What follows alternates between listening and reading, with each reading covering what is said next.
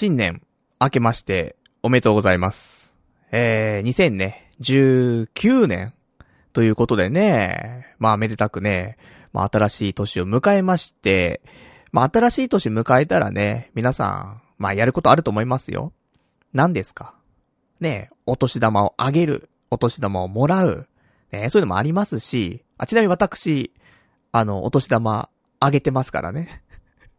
え、無職なのに？って。無職だけど、あの、まあ、若干のね、気持ちを、本当に気持ち程度だけど、あの、両親にね、お年玉ちょっと渡して。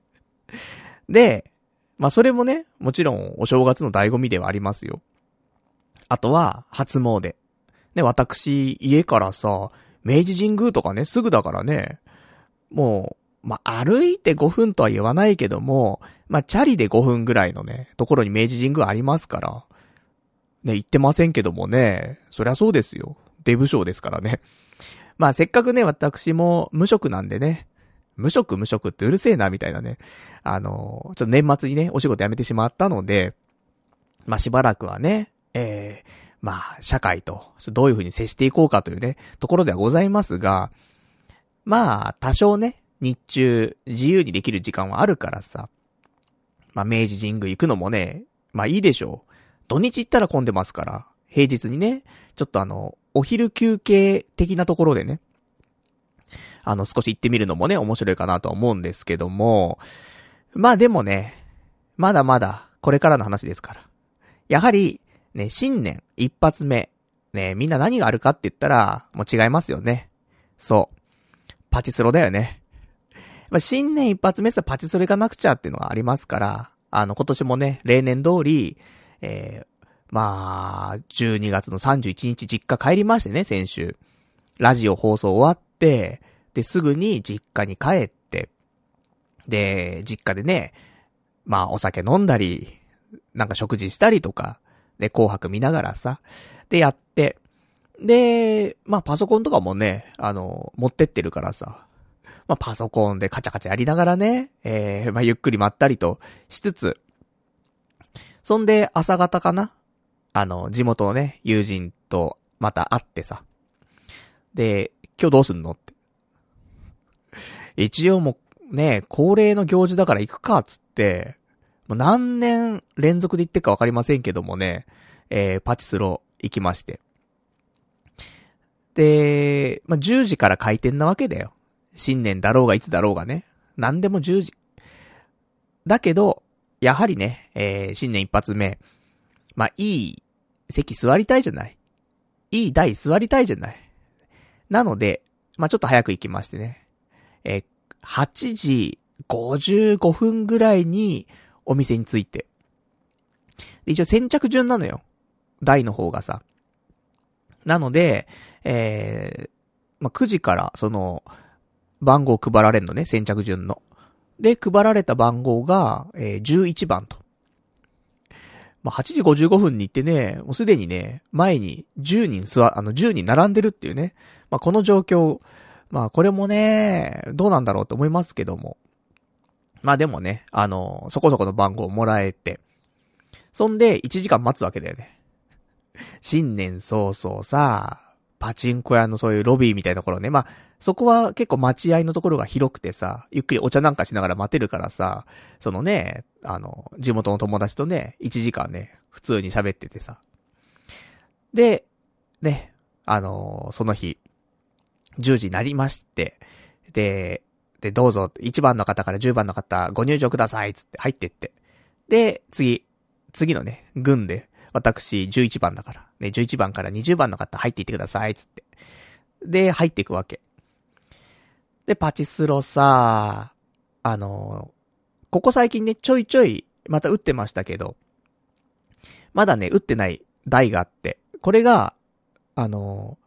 ミリオンゴットっていうさ、台があるんだけど、昔から伝説と言われてるようなね、台ですけどもね、これのハーデスってのがあって、それの新しいやつで、あの、名誉召喚っていうのが出たのよ。これ多分12月に出たばっかの、えー、寝台で。これま打ったことなかったから、これ打ちたいなと思ったわけ。で、11番だから、まあ、座れっかな、みたいな感じだったんだけど、あの、無事、座れましてね。まあ、ただ友人が言うには、あの店、そのハーデス、いっつも誰も座ってないぜ、寝台なのにってね。言ってたけどさ、それでまだ打ったことないからね、打ちたいなと思ってさ。で、行きまして。ね、友人は全然違うの打ってましたけどね。窓か巻きか打ってましたけどもね。2かな。で、私はハーデス座れたからさ、朝一、ね、じゃあこれで心中するぞと思って。で、これから生活費稼がないといけないからと思ってさ。もう、一昨年ぐらいかな。むちゃくちゃ負けた時あってさ。その時は、多分8万9千とか負けたんだよね。でも今のこの財政状況で、8万9千は負けられないぞっていう、ほんと生活かかってっから。なので、あの、久しぶりにひりついてるよね。あの、負けられない戦いがここにあるっていう、新年一発目であるんだけど。だからさ、いや、これ、ま、もしね、増やせないにしても、8万とか、そういう負けは絶対ダメだから、で、でも1日まあ打つじゃない？ある意味さ。ね、夕方ぐらいまで打つんだからさ、そこでなんとか、マイナスでも2、3万ぐらいで、とどめておかないと、これからの生活に支障が出ると思ってさ。いや、これは真剣勝負だなと思って始まったら、あの、すぐ、えー、マイナス1万9000円っていうね。全然当たんないの。こんな当たんねえかと思って。でもさ、1万9000円、これ午前中だからね。いやもうお金ないよと思って。まああるんだけど、現金持ってったけどさ、でもさ、これからのね、3ヶ月半年のさ、生活費の中から抜いてるわけだからね。いや、これ困ったなーって思って打っていたところ、なんとか、一回、えっ、ー、と、ゴッドが、ね、ゴッド揃いしましてね。いや、よかったなと思って。あの、いわゆる、あの、いい、いいビッグボーナスみたいなやつよ。ビッグボーナス3つ分みたいなやつね。ゴッド引いてさ。で、一発目のゴッドが、えー、681ゲーム回して、えー、獲得が1465枚。ちなみに、パチスロは、えー、メダル1枚あたり20円で借りてます。まあ、借りてるんだけどね、あの、換金しようとするとね、なぜかね、えー、20円で返ってこないっていうね、えー、謎システムではございますけども。まあ、かける20みたいな感じで考えてくれればね、えー、金額がわかるかなと。でさあ、そうなのよ。で、その後もちょっと打ってて、で、少しずつ飲まれてくんだけど、いやいやいやと。ね、お正月だぞと。で、これまで俺がパチスロ屋にどんだけお金を入れてきたんだと。もうお年玉くださいっていうね。ところでさ、したらまたビッ、あの、ゴッド引いてさ。で、そこで、えー、なんとか、1252ゲームえー、回せてさ、ゴッドゲーム。えー、獲得が、その後のね、一回リセットされてるよ。さっきの1465万円の獲得の後に、えー、プラスで2525万円獲得して、で、結局、まあまあいろいろ飲まれもしましたが、えー、着地したところは、えー、最後3543枚と。換金することで、えー、7万500円になりました。まあ勝ちですね。完全に。まあ、ただ、友達が打ってるからさ、まださ、あの、その間、なんかじゃあ他のなんか打とうかなと思って、またね、あの、パチンコの、カイジのね、沼ってやつを打ってたらさ、全然出なくて。まあ、そこで8000円飲まれて、だ結局、全投資は、えー、19,000プラス8000円。なので、27,000円の投資。で、帰ってきたのが7万500円なので、えー、43,500円の勝ちと。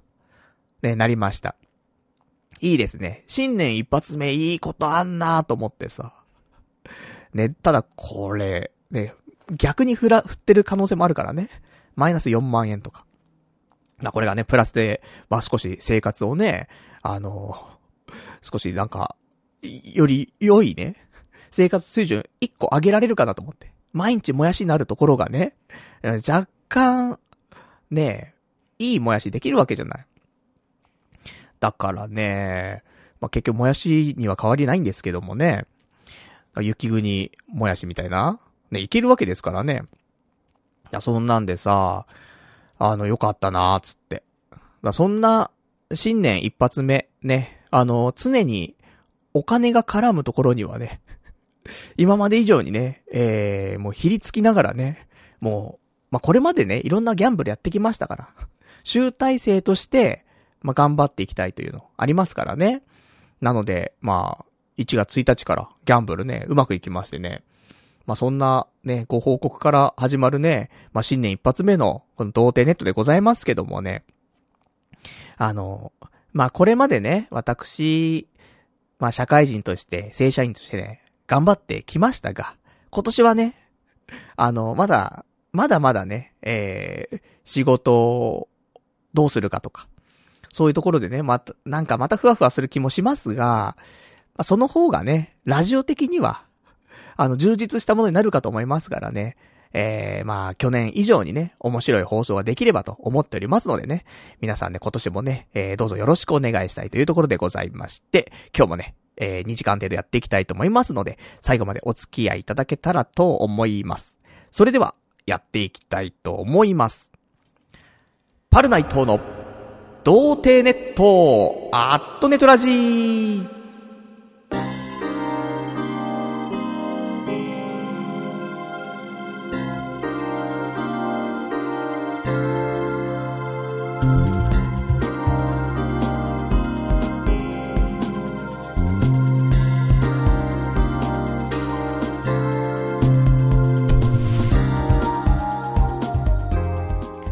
改めまして、童貞ネットアットネトラジーパーソナリティのパルナイトです。こんばんは、と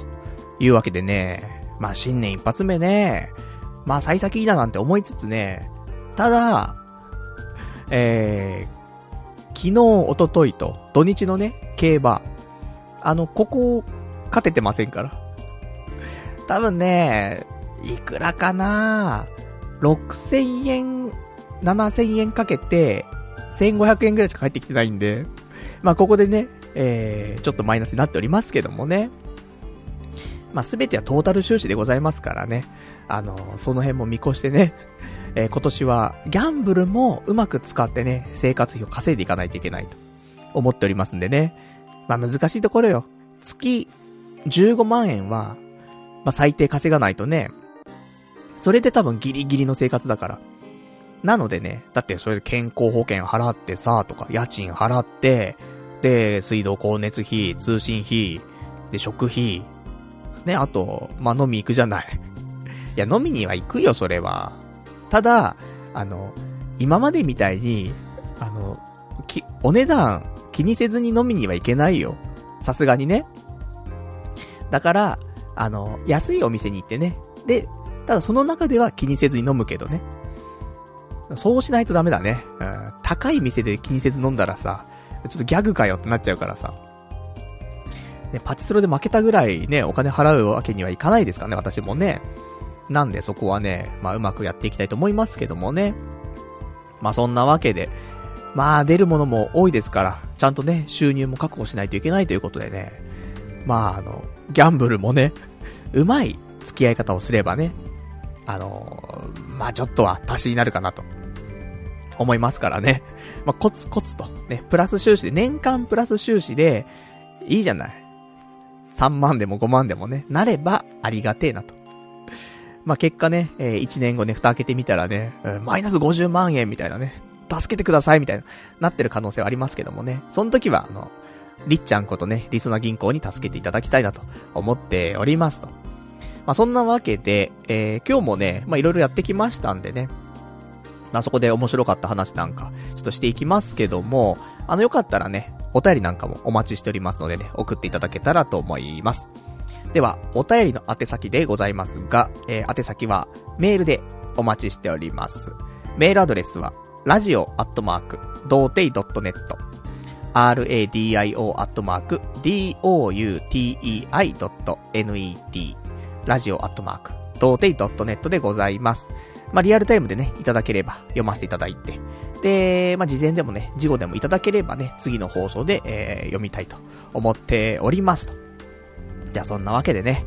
えー、童貞ネット、アットネトラジ。この番組は、アフリカのキリンさんの提供でお送りいたしやすと。いうわけで、今週もね、提供いただきましてありがとうございます。あの、こちらのね、童貞ネットの方では、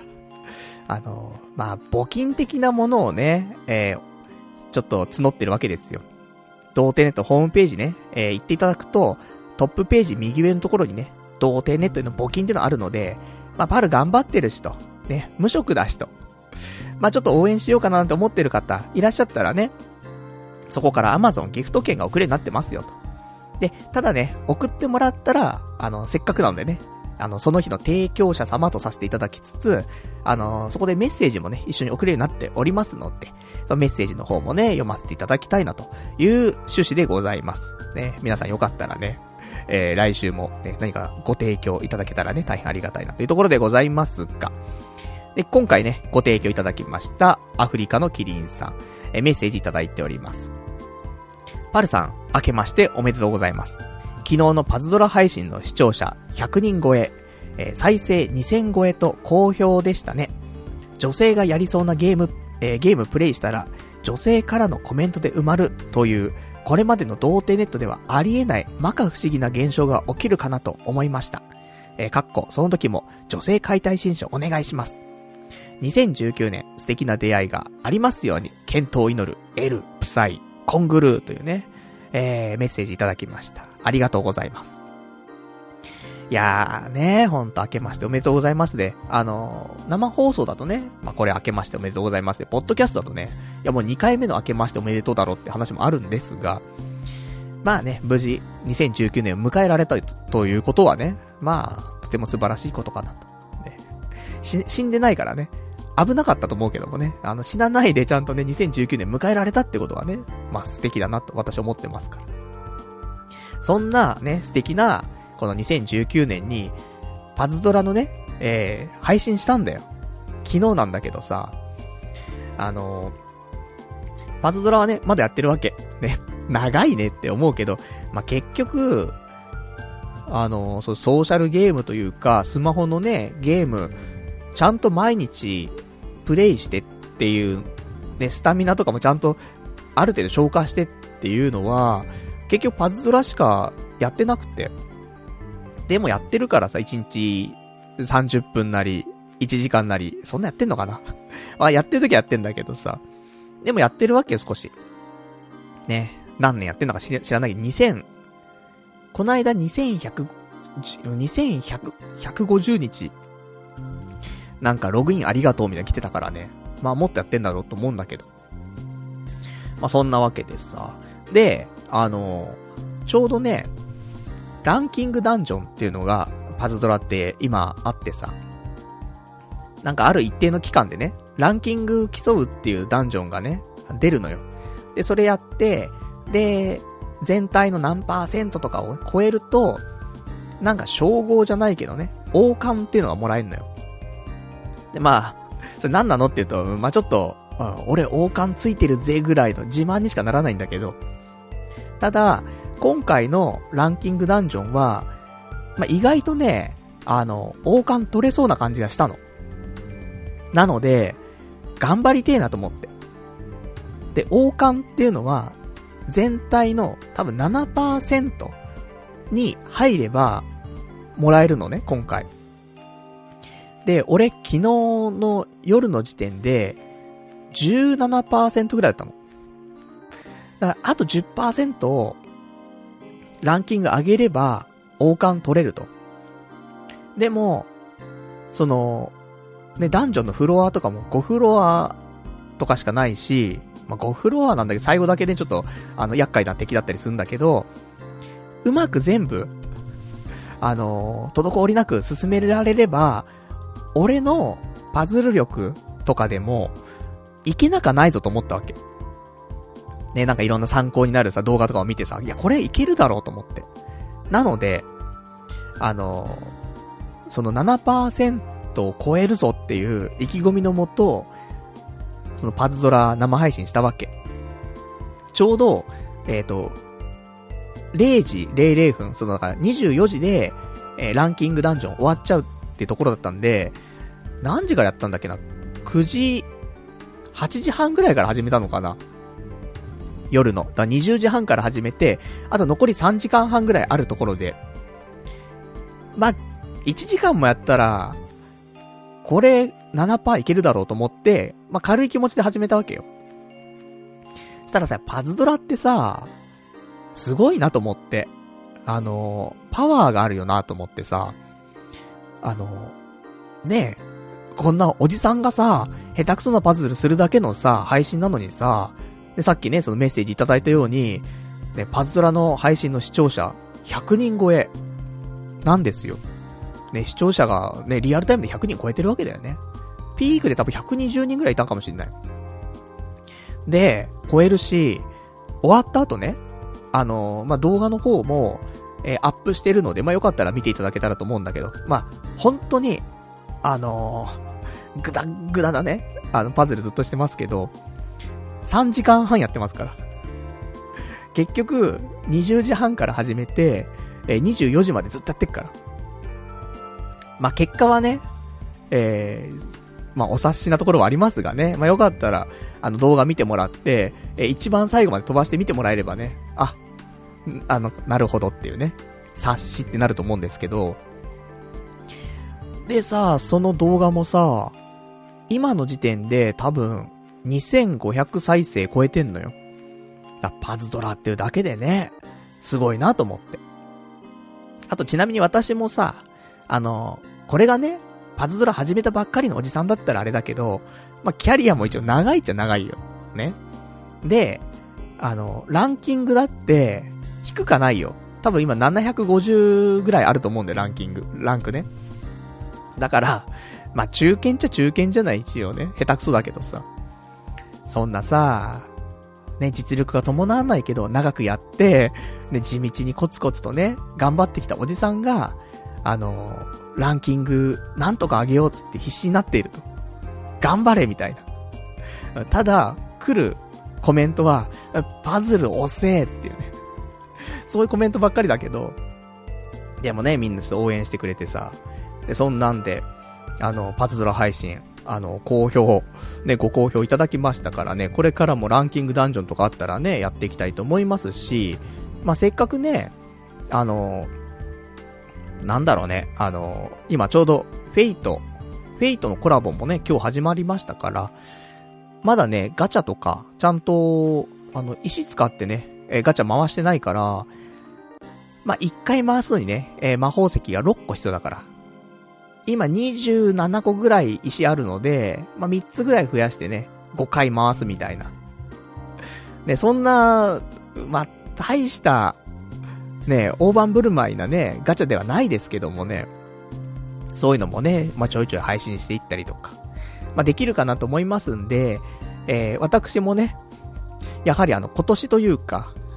この3ヶ月、半年ぐらいで、えー、チャンネル登録者数をね、やっぱり1000人目指してますから。1000人いかないと、あの、広告を差し込めないのよ。だからさ、収益にならないじゃない。生活費にならないじゃない。なので、なんとかね、1000人にしたいなって思ってるんですけども。でもなんか、あれだよね、先週とかだと、何人？チャンネル登録者数が173人とか、そんな感じだと思うんだけど、え、今日の時点多分188人ぐらいなってんだよ。なので、1週間で、まあ、10人ぐらい増やしていければ、まあ、コツコツだけどね。あのー、100日後には、ね、1000人になるわけで、3ヶ月経ったら1000人超えるわけだからね。で、すでに今、えー、188人いるわけだからさ。だほんとジャスト3ヶ月ぐらいで、えー、もしかしたら、ね、1000人いくかもしれませんから。そしたら、皆さん、広告バンバン差し込みますからね。ガンガンクリックしてもらってみたいなね。まあそんなクリックなんてね、してこっちにプラスがあるのかどうかわかりませんけどもね、なんか表示の回数な気はしますけど。まあそんなわけでね。ちょっと、まあパチスロのね、土日はパチス、あ、土日は競馬か。ね。競馬の、なんか、予想っていうほどでもないけどね。買うぞつって買って、よし、はじ、レース始まるぞつって、来ねえみたいな。ね。そんな30分ぐらいの動画とかね。そんなくだらないのかもしれないですけども、まあ、あの、競馬だったりとか、ね、えー、パズドラだったりとか。あと、せっかくね、あの、アマゾンとかから、で、商品買ってさ、荷物届いたやつとかでもさ、せっかくだったら、ね、YouTube で、ね、動画撮りながら開けてみたいな方がいいかななんて思って開けてないのもあったりすんのよね。別に今すぐ必要じゃないしとかね。だそういうのもね、あのー、撮っていきたいなと思うし、あと開けちゃったけどね、うん、あたかも開けてませんでした。初めて開けましたみたいな感じでね、撮るのもね、ありかななんて思う商品もあるからさ、需要があるかどうか、そんなのは関係ないですよ。ね。あの、まあ、日々ね、動画をアップして、で、チャンネル登録者数を増やすというところなんでね。ただ前に私言ってましたけどもね、あの、YouTube、こういう動画を上げていきましょうみたいなね、あるんだけど、ただね、うーん、俺にはちょっと難しいなと思って。5分とか10分のね、動画を、なんかそういうまとめてさ、うまく話まとめて配信するみたいな。それが YouTube なんだけどさ、俺もそのスタイルじゃないじゃない、やっぱり。長時間、ね、あの、長時間この話ループしてんなみたいなのが真骨頂じゃない？ある意味ね。なので、やっぱり当分はこうやって、なんか生、生放送が、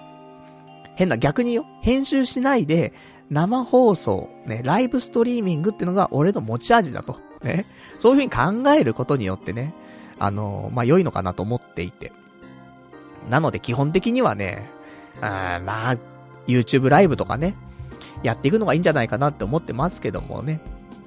まあそんなね、えー、ところでございますんで、またパズドラ配信はしていきます。なので、その時はまた Twitter なんかでね、えー、お知らせをしたいと思いますからね、よかったら、ね、見ていただけたらと思います。なんかね、あの、パズドラ配信した時に、その URL がね、その2ちゃんの方に、まあ、2ちゃんっていうか今5ちゃんだけどもね、5ちゃんの方に、のパズドラッスレの方になんか乗ったとか乗らないとかって話があって、そっから人がね、流れてきたってね、そんな噂もございましたけどもね、38歳の新生現るですからね、ドヘタクソみたいなね、なってますけど、ちょっとパズドラでも、ちょっとね、怖いなと思って。あんなドヘタクソの動画でも2500とか再生されちゃうんだと思うと、怖い。うーん。下手なことできないよねって思ってやめてっちゃう人も多いんじゃないかなっていうぐらいの勢いがあって、まあね、あの、そんなものは私気にせずにね、まあ頑張っていきますから、生活かかってますからね、必死なところをね、おじさんアピールしていきたいなと思っております。まあ、そんなわけでね、あの、まあ、これからもね、その、まあ、メッセージいただきましたけど、女性がやりそうなゲームプレイしたら、女性のコメントで埋まるんじゃないかってみたいな。そんなのも、ね、あるかもしれませんから。まあ、他のゲームもね、えー、少し挑戦していけたらなと思っておりますんで。まあ、そんなわけでね、検討をね、祈っていただきつつ、エルプサイコングルーということでね、えー、アフリカのキリン様、ありがとうございました。というところでございやすと。じゃあ、まあ、今日もね、まあ、いろんなお話ございますんで、まあ、ちょいちょい話していくわけなんですが、まあ、お便りもね、いただいてますね。えー、せっかくだからちょっと読んでいきましょう。お、ラジオネーム、羊ガエル水族館さん。盛況だったな、パズドラ配信。自分の強みを活かす。とかいうパルさんの戦略にも合ってるんじゃないか。リラックスしてまったりパズドラしながらつらつら日常報告とか受けるかもよ。でも新規ファン増えても俺らのこと忘れないでくれよっていうね。お答えいただきました。ありがとうございます。まあ、パズドラはね、パズドラですからね。やっぱり、いや、あの、日常報告とか、やっぱりそれって、パズドラ見てきて、見に来てる人はさ、そんないらないじゃん、日常報告。日常報告ここじゃん、やっぱり。だから、うん、この一週間のね、溜まった、この思いね、やってきたこと、それは、やっぱパズドラでは喋れないからね。まあ、その代わり、このラジオではあんまりパズドラのことを喋んなくなるかもしんないけど、まあ、そもそも喋ってねえじゃねえかってね、ありますから。ね、ここでは、ね、えー、変わらずね、他で喋っていない日常の話をね、していきたいと思ってますんでね。まあだからいろんなね、あの、これまでやってきたことを、やはりその、ね、今年は抱負として再構築ってありますから。いや、パズドラは、やってんだよ、結局毎日。30分1時間やってるものを、配信しないのがもったいないよねっていう、だけだからさ、ねえ、だからやってること変わんないのよ。配信しようがしまいがパズドラやるわけだから、じゃあ、マネタイズでしょって。ね。お、また始まったマネタイズ。ね。だから、それをちゃんと配信しましょうってだけで、構築し直しただけなんだよね。っていうこと。なので、あの、まあ、好評だったからね、まあそれは嬉しい話だからさ、ね、不評よりはそりゃ好評超嬉しいんだからさ、パズドラ配信。ただ、あの、やっぱりね、映像でやってるから、まあそれなりにね、あの、リラックスしながらっていうわけでもないじゃない、やっぱり。特にランキングダンジョンみたいなさ、競うようなやつはさ、あの、結構集中してね、神経すり減らしてやるわけだから。だからね、あの、そんな長い時間やるとね、今度逆に疲れちゃうのもありますから。まあ、なんかちょいちょい楽しく、ね、エンジョイ勢はこんな感じだよっていうので配信できたらなと思ってますから。まあ、これでね、もしパズドラ興味なかった人とかね、一回ちょっと離れちゃった人とかもね、また再開してもらったりとか。まあ、そんなのも面白いかと思いますからね。まあ、ちょっとパズドラ配信はね、えー、継続しつつ、で、ラジオは変わらず、ね、頑張っていきたいと思いますんでね、またこれからも聞いていただきたいと思ってますけども、で、せっかくなんで、あの、ラジオ配信について、ちょっと話していこうか。あの、その再構築っていうところで、YouTube の方はね、そういう風にやっていきましょうっていうところではあるんだけど、じゃあラジオの方ってどうするのっていうのもあって、えー、ラジオも、あの、ちょっと変わります。ね、変えます。どう変えるかっていうと、えー、まず、ポッドキャストは変わらず配信します。だから多分これまでと変わらずで、えー、皆さん聞けるかと思います。ただ、えー、まあ、この二つはちょっとわかりませんが、ポッドキャストは今、ね、アップルの iTunes の方で配信していますが、えー、他に二つ、今、えー、大手な、その、ところでね、プラットフォームで配信ができるようです。それが Google のポッドキャストっていうのと、あと Spotify の方でのポッドキャストっていうので配信できるので、ここにもちゃんと配信できるようにしようかななんてことは思っていますが、まだ現状、ポッドキャストでの、その収益化っていうのは、まだ難しいらしいですと。まあ、でも、ね、Google が入ってきて、Spotify 入ってきてっていうところなので、まあ、今後ね、まあ、その可能性はあるので、えー、先駆けではないですけども、えー、童貞ネットの方もね、ポッドキャストはそっちの方でも配信できるようにまずしていきたいなと思っております。まあ、そこに関してはね、皆さんあんまり、あの、関係ないというか、あの、変わらないところかと思うんですが、生配信のところよね。今やっている、こうやって生放送。これが、えー、ネトラジではなくなります。で、えー、どうするかというと、まあ、それもね、変わんないのよ。変わんないっていうのは、えー、童貞ネットのホームページ、ね、アクセスしてもらうと、あの、左上のところにね、えー、生放送はこちらっていうボタンがあって、多分そっからみんな聞いてくれてるのかなと思うのよ。押すと、あの、生放送がね、やってれば、放送が流れてるし。とか、あとネットラジのツールとかでね、えー、まあ、時間が来て放送始まったら自動的に、とか、そんなのあったりすると思うんですが、ここのボタンのリンクが多分変わると思うのよね。プラットフォームを変えます。で、ただそれ今検討中なので、えー、今週いっぱいとかで、ちょっといろいろ試してみて、いいところにしようかなと思ってるんですが、あのー、結局は、生放送という強みを活かしたいと。ね。10年生放送やれる人間なんだから、なんでその、ね、ネトラジにずっとこだわってるのっていうね、ところで謎な行動をしてるわけなので、そこの再構築をしたいということで、えー、今ちょっと考えている生配信のプラットフォームに関しては、えー、17。ね、ライブ配信アプリ17。まあ、一番今勢いのあるライブ配信のプラットフォームだと思っております。ただ、ラジオに向いてるかっていうと、ちょっと疑問が残るし、あと、その、アプリでしか聞けないと思うのよ、17って。なので、パソコンで聞いてる人も多いと思うんだよ、生放送とかってさ。だから、俺はちょっと、アプリしか聞けないよっていうところでやるのはちょっと違うのかなって思ってるところはあって。ちょっと迷っております。で、17と、あとは、えー、ポコチャっていうのがあるんだけど、ポコチャもちょっと考えています。これも同じような、えっ、ー、と、ライブ配信ツールなんだけども、まあ、ここはね、ちょっとお金稼げるっていう、もう時給、時給レベルみたいな感じで稼げるっぽいのよね。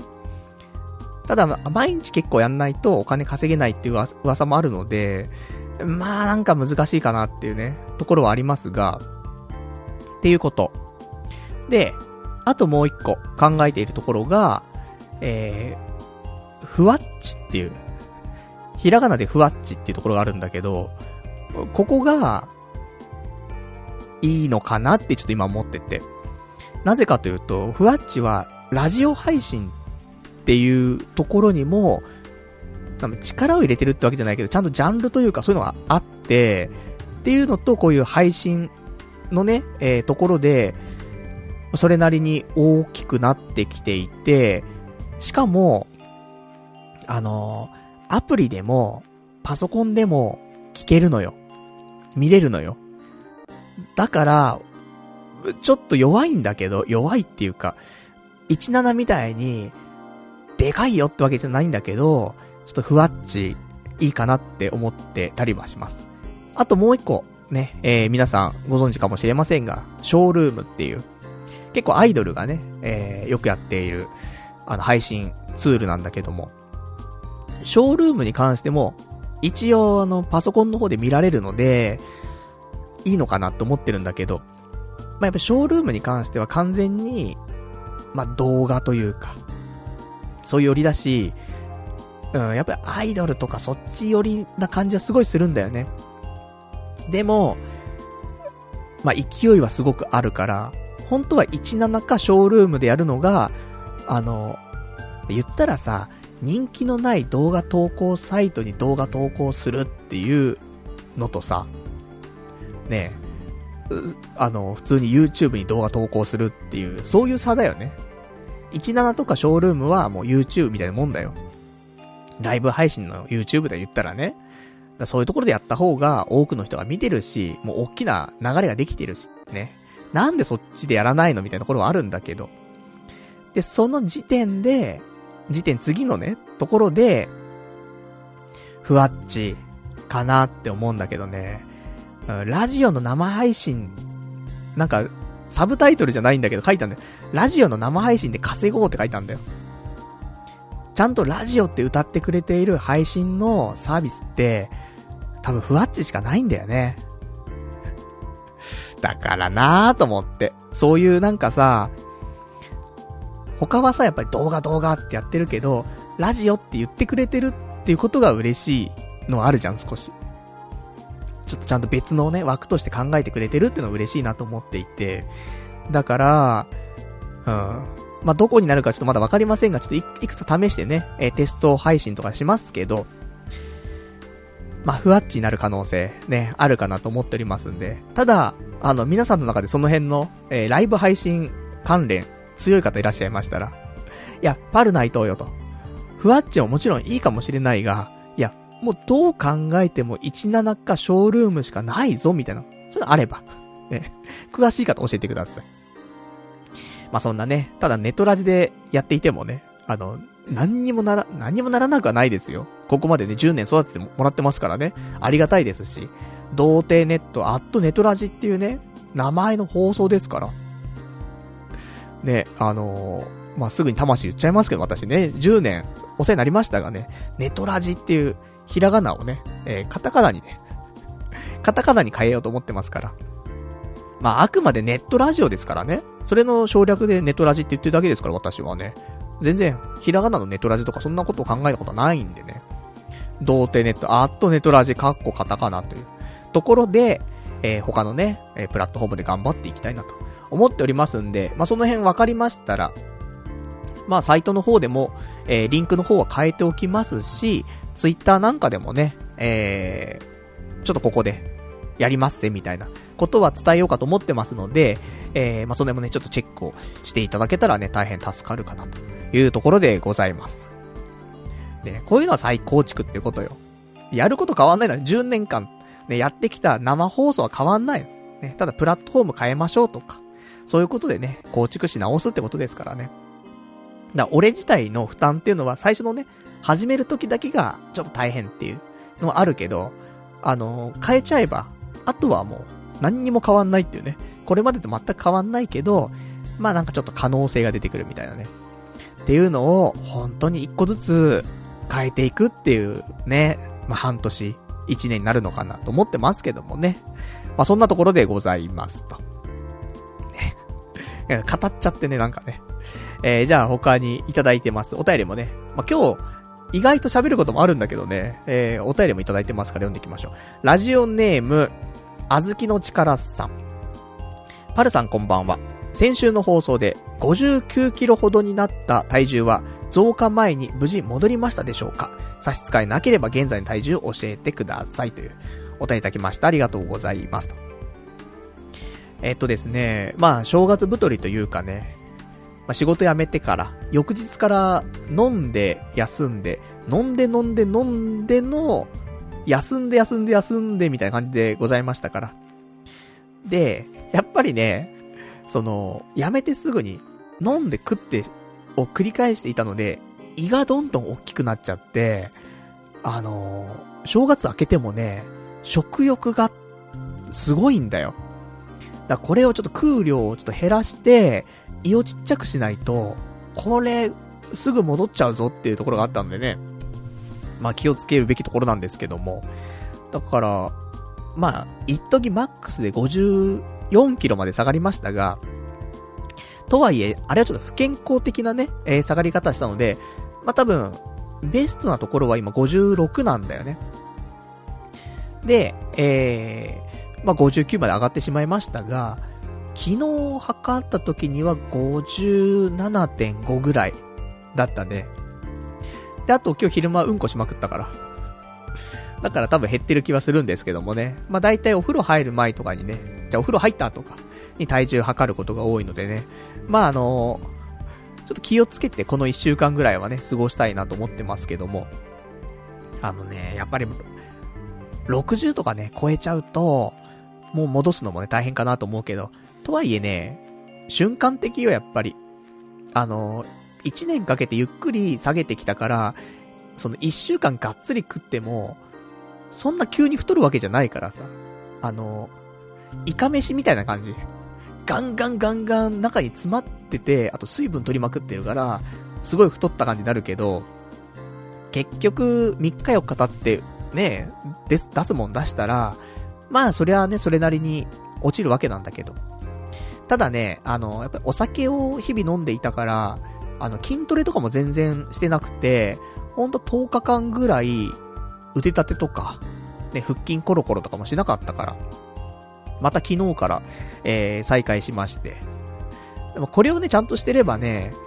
多少の量だったらね、あの、もう筋肉の方で、ちょっと燃焼してくれるからね。まあ、そこまで気にする必要もないかなと思うけど、やっぱ油物、ね、揚げ物とか、あとは、やっぱり何でもかんでも大盛りにするとか、そういうのだけ控えてればね、あの、維持できるので、まあそこはね、ちょっと極力気をつけていこうかなと思っておりますけどもね。ただあの、いつからですか？昨日ぐらいから、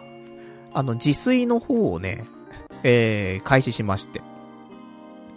あの、まあ、うちね、冷蔵庫ないから、まあ、いっぱい食品をね、買っておいてとかっていうので、ね、えー、自炊できるわけではないんですが、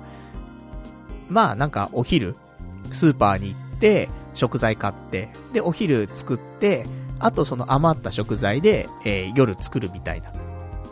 のは一応できるのでね。部屋の中ちょっと暖かいからさ、あのー、ちょっと流しの下とかね、少し冷、寒いから、その中にね、あのー、残ったね、食材入れたりとかして。まあ、10、10度とは言わないけど、15度ぐらいの、ね、えー、気温で保っててるかなと思い、思いますからね。まあ、ギリ夕方だったら大丈夫だろうみたいなね。っていうところかな。で、ちなみに、あの、自炊なんですけど、あの、もう手の込んだものはしない。込んだものをしたところでってところもあるので、多分ね、この繰り返しかなと思うんだけど、焼きそばか、焼きうどん。もうこれの繰り返しかな って思ってます。焼きそばだったら、まあ、近くにね、あの、肉の花正あるんで、そこで業務用みたいなね、やつの焼きそば買うんだけどさ。まあ、つっても、業務用だと5個入りとかのね、5玉入りとかなっちゃうから、それ食べきれないんで、まあ、3玉入りで100円とか、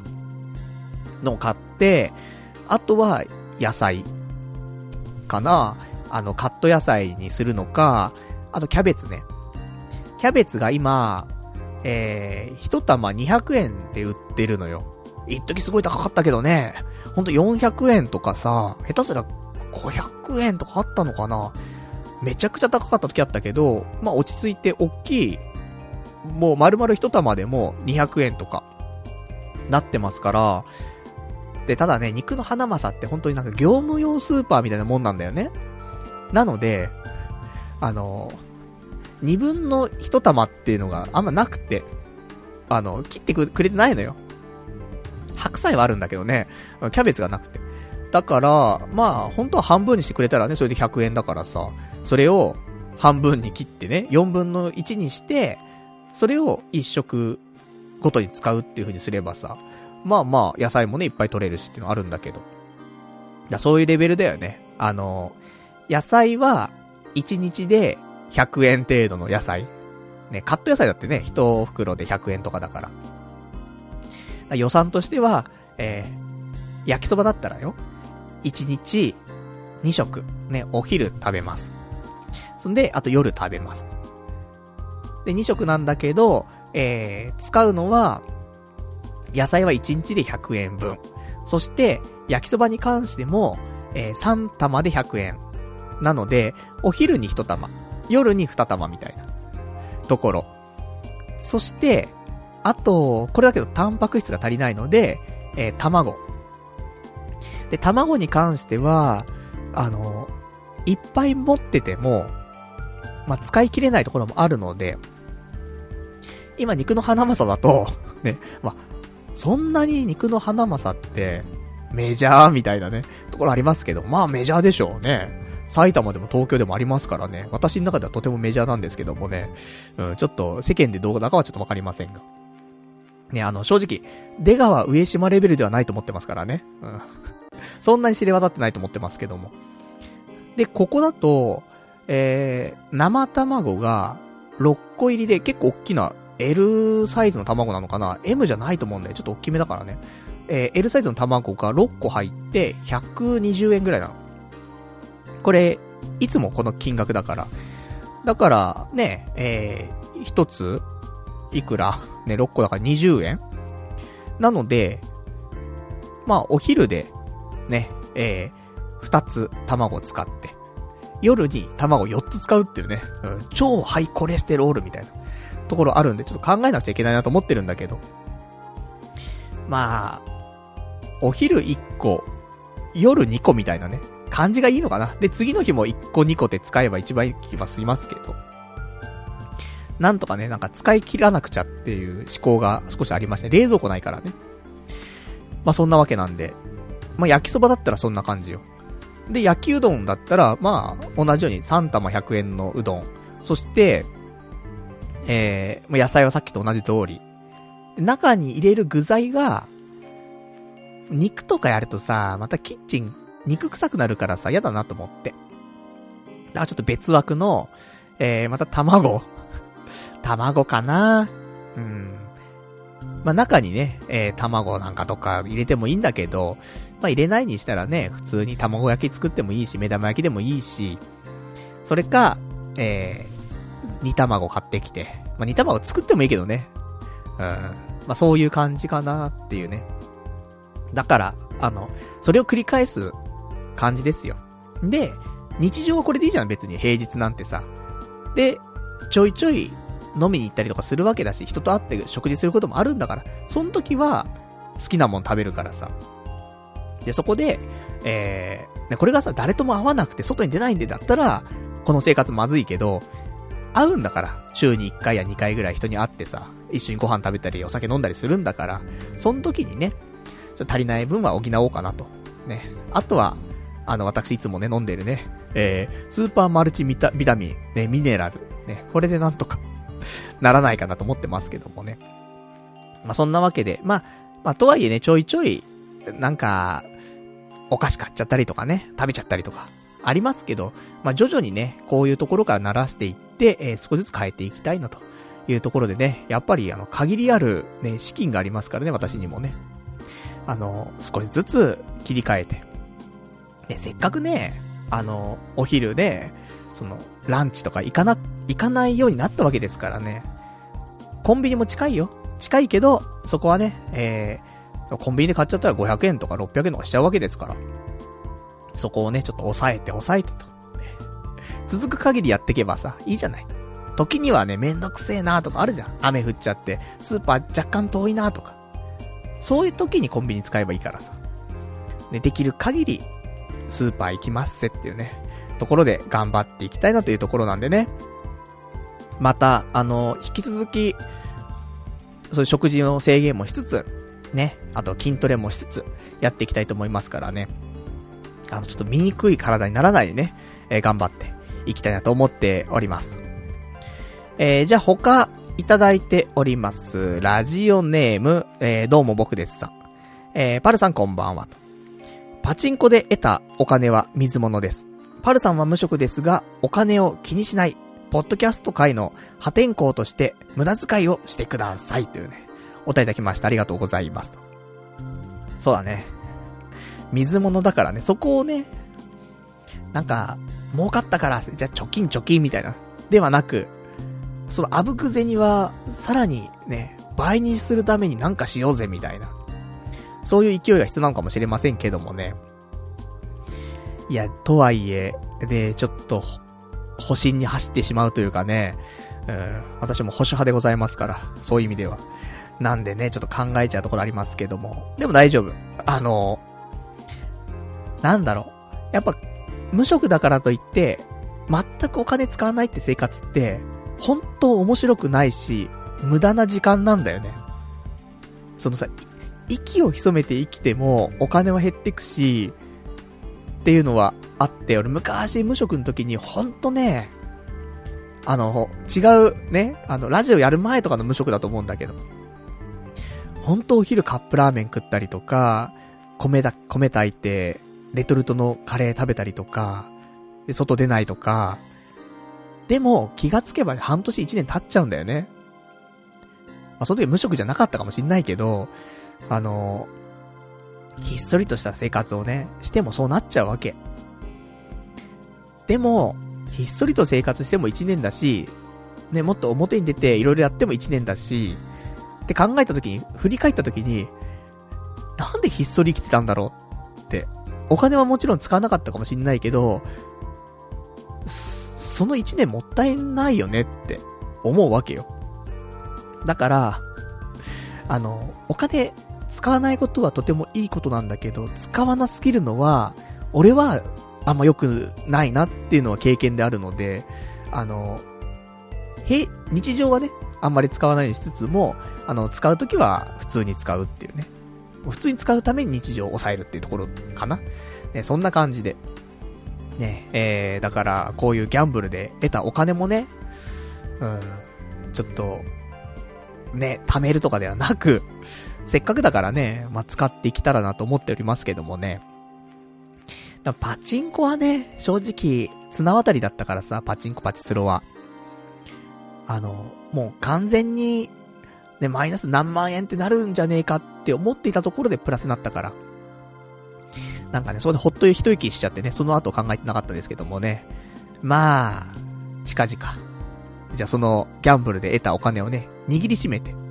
ちょっと夜の街にね、えー、飛び出したいと思いますから、その時はぜひね、あの、ご期待いただきたいと思っておりますよと。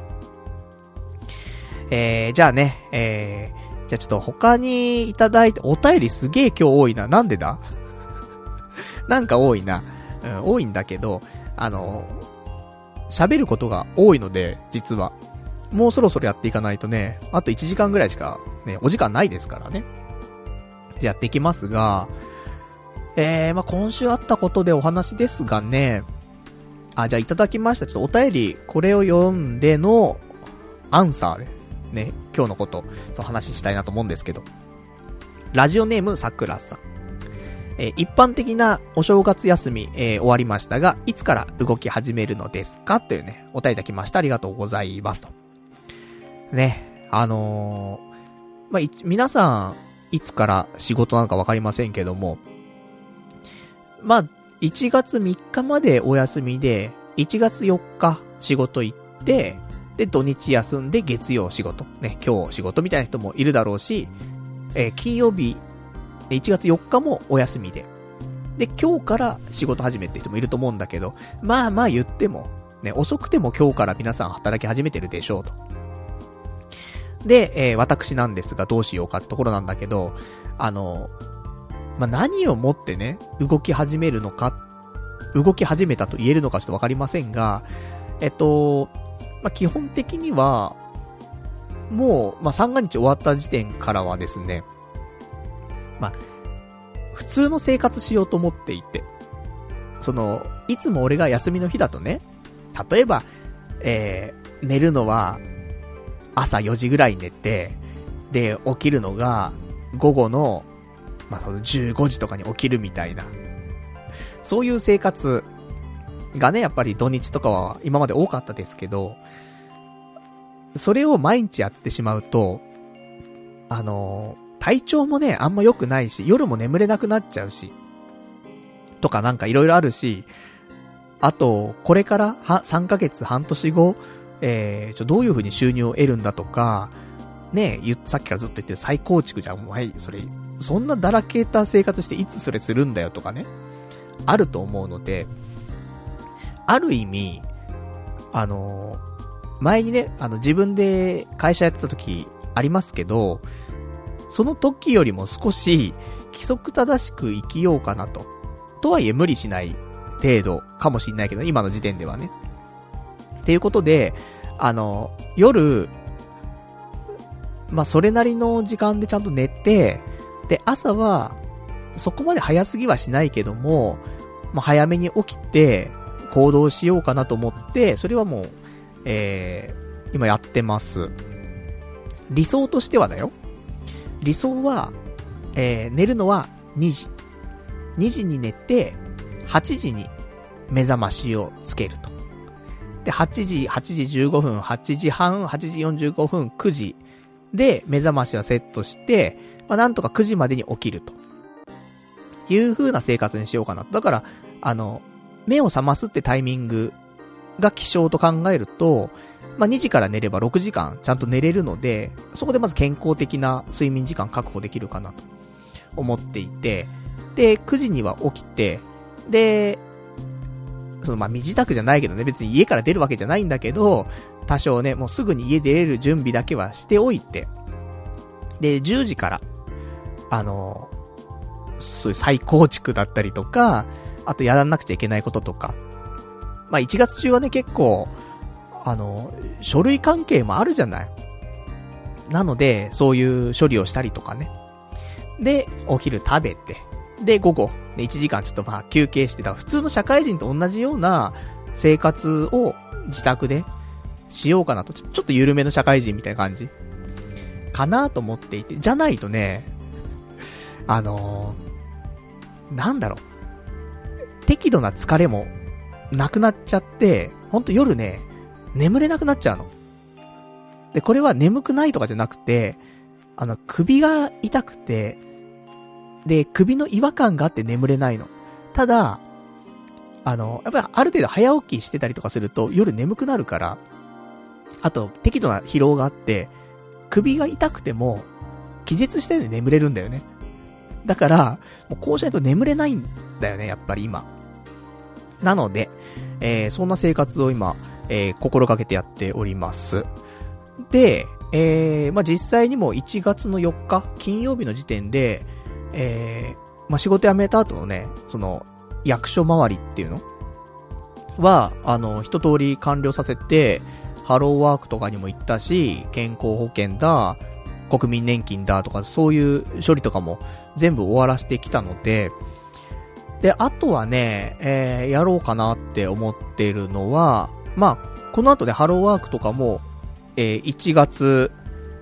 まあ、今週もあるし、来週もあるし、次、2週ぐらい空けて、また行くって3回もう行く日が決まっちゃってるんだけど、1月はね、3回あります。とかありますんで、まあ、それ行きつつ、あとは、あの、まあ、パスポートとかね、あの、平日しかちょっと行けない、行けないようなそういう、なんだ、手続き関係のところにも行っておこうかなと思っていて、そのパスポートがあったりとか、あと今日、まあ俺もね若干ね、そうやって、えー、次の仕事っていうのを考えたときに、あの、なんだろう、自分で、ね、ネットでなんか稼ぐっていう方法ももちろんあるし、例えば実家を継ぐっていう選択肢はあるかもしれないし、アルバイトする、ウーバーイーツやる、ね、いろんな選択肢あるかもしれないけど、もう一つ選択肢として普通に、あの、宅建を活かして転職をするっていうのは普通にあって、それが俺がちゃんとね、頑張ってやれるかわかんないよ。ただ、選択肢とはあって、で、改めて、あのー、前にね、受かったその宅建のさ、やつとかね、えー、ちょっと見てたわけ。したらさ、ちょっと忘れちゃっていたのがあって、あの、一個、その、宅建の、ね、登録している情報とかの変更しないといけないのが、一個あって。だこれをね、えー、まあ、新宿の都庁とかで多分あると思うんで、まあ、それ処理しつつ、一緒に、えー、パスポート取ってきたりとか、まあ、その辺もね、まあ、ある意味、えー、まあ、仕事じゃないけどね、日中に行うべきものとしてやってもいいかなと思ってる。そういうなんか、いろんな、えー、ことを日中やって、で、まあ、体も動かしね。まあ、基本的に徒歩でね、行ったりとか、チャリンコで行ったりとか、まあ、して、えー、1日1時間程度の散歩、レベルのね、運動はしつつ、まあ、生活していこうかな、みたいな感じかな。だから、あとは、まあ YouTube の動画もね、できたらちょっと毎日1本上げられるようにしたいなと思ってるので、まだちょっとね、あの、すぐには毎日上げられるかってちょっとわかんないんだけどさ、まあ、ちょっと頻度を少しずつ上げていき、まあ1月末か、2月には、うん、毎日1本上げられる体制をちょっと整えたいなと。何分ね、その、生配信のプラットフォームとかもね、まだちゃんと定まってないから、ちょっとその辺も、えー、考えつつ、あと、ホームページのね、リニューアルとかもするので、まあそういうのをちょっと日中、ね、仕事かって言ったらわかんないけど、まあお金を生み出す可能性のあることをね、ちゃんとやっていかないといけないので、私もね。だから、あの、変な話、あれよ今までだったら、ね、日中に漫画読んだりとか、アニメ見たりとかしてましたけど、今までのね、えー、まあ、土日はもちろんそういう風に生活するかもしれないけど、昔の無職の時とかはね、そんなことも多かったと思うけど、基本的に、まあ、お昼休みはね、1時間あるから、その時は、ちょっとリラックスしますけど、それ以外の時間は、あのまあ、音楽は流しつつも、そういうアニメとか漫画とかは読んでないもんね。まあ、あえてちゃんとね、そこはしっかりメリハリつけないと、どうにもなんねえなって思ってますんで。まあ、そんな感じで、えー、だから、もちろん今日も、ね、えー、朝普通に起きて、えー、まあ、パソコンカタカタ、ね、やっておりましたし。まあ、それはね、あの、ツイッターとかはするよ。ツイッターとか思ったことをちょっとペペって書いたりとかするからさ、そこを、ね、1個書くのに1時間かけてるわけじゃないからさ。ね、1分2分の話だから、それは別に、あの、支障がある話ではないのでね、やっておりますがね。まあそんな感じかな。だから、あの、一応1月4日から、えー、動き始めております。ね。で、明日もね、多分明日一回不動産屋さん、昼間行ったりとか、しないといけないかな、その書類関係とかの話でね。とかとか、なんかそんな感じだと思います。なんで、逆に、ね、えー、今まで以上に規則正しく生活するんじゃなかろうかと。せっかくだからね、あのー、なんだ、自分で制御できるようになるわけだからさ、なんか絶対にこの時間に起きなくちゃいけないとかっていう変なプレッシャーがなく、ね、まあ、この時間には起き、起きた方がいいよねってところだし、まあ、このぐらいの寝ておけば、このぐらいの時間にはまあ、起きれるよねっていう、その朝起きる時のストレスっていうのがそこまで感じられないっていうのはすごくありがたい状況だからさ、その中でね、やっぱ毎日や、なんか辛いよね。あのまあ、辛いよねってみんな働いてるからそんなこと言っちゃあれなんだけどさ、毎日毎日絶対この時間に起きなきゃ起きなきゃ起きなきゃって思って寝るじゃん。あれ辛いんだよ、やっぱり。それが一週間ね、その平日5日間さ、ずっと毎日さ、起きなきゃ起きなきゃって思って寝るじゃん。あれがな俺本当に辛いんだよなと思って。それが若干ね、例えばまあ、良くないけど、30分ぐらいね、えー、寝坊しちゃっても、まあいいわけじゃない。でもちゃんとね、あの、もちろん起きれるようにね、あの、やっていくわけなんだけどさ、そこのプレッシャーがないってだけでね、ストレスがすごく減るっていう。みんな、すごいよねって思うもん。ほんと毎日毎日、絶対起きなきゃ、絶対遅刻できない。絶対何時に起きなきゃ、って思って毎日寝てるでしょねえ。なんかどうにかなんないだ。フレックス制とかっていうね、あの、会社に勤めたらそんなことないのかもしんないけどね、やっぱり始業時間が絶対決まっているって会社だとね、うん、朝だけでもちょっと辛いね、気持ちになるななんていうのは私はありましたけどもね、ちょっとまあ皆さんは、まあ、うまくやってるのかもしれませんがね、まあそんなところで、えー、ございましたと。ね、ちょいちょいなんか喋っちゃうな今日な。まあ少しね、えー、はしょりながらいろいろ話をしていかないと、まあ終わんない気がしますがね。えー、あと、今週あったこと、まあツイッターでもちょっと書いたので、ね、えー、ご存知の方いらっしゃったらあれなんですが、あの、まあ新年ね、1月1日、えー、普通に実家からね、帰ってきて、でもそっからはもう、ずっとね、この渋谷の方で生活してるんだけども、で、1月2日か。まあ、基本的には、まあ、あの、えー、三が日でしたけども。まあ、まあまあ、まあ、ほんと今までよりも全然、普通に生活してる感あるんだけど。その、夕方起きるとかじゃなくてね、あの、ちゃんと午前中に起きて行動してましたけど。で、お昼もね、ちゃんと食べようと思って、で、二日の日も、まあ、コンビニではございましたがね、えー、コンビニに向かってお昼に。したらさ、コンビニ向かうまでの道でさ、なんか、まあ、一軒家とかね、バーって並んでんだけど、で、一軒家の前に一個車が止まってって、で、なんか、周りに犬が一匹、うろうろしてんのよ。なんか飼い主が近くにいて、まあ、人懐っこい犬だから、あのー、そういうな紐とかは外しちゃって、で、話し飼いにしてるのかなとか思ったんだけど、なんかちょろっと見ても、車の中にも誰もいないし、で、その一軒家の周りにも人がいないわけ。あれ？と思って。これ飼い主の人、近くにいないのか？と思って。でもロープついてないぞ。あれ？って思ったわけ。で、一応そこ車の通りもまあまああるのよ。まあそんななんかビュンビュンじゃないんだけど、普通にコンスタントに車ブーンって通るぐらいのはあって、大丈夫かな？思いつつ、うん、どうしようっていうところでさ、まあ、そのままコンビニ行ったわけ。本当にもうそう目と鼻の先のコンビニだから。で、コンビニ行ってご飯買って、で、帰ってきてもその間、まあ3分とかそんなもんだと思うんだけど。で、買って戻ってきた時に、まだ犬いるわけ。いや、危ないなと思って。でさ、もう新年早々さ、だ、ね、なんか、飼い主の人は、ね、少し正月気分で気が緩んでるのかちょっとわかんないけど、なんか犬、ね、外出ちゃってるよねって。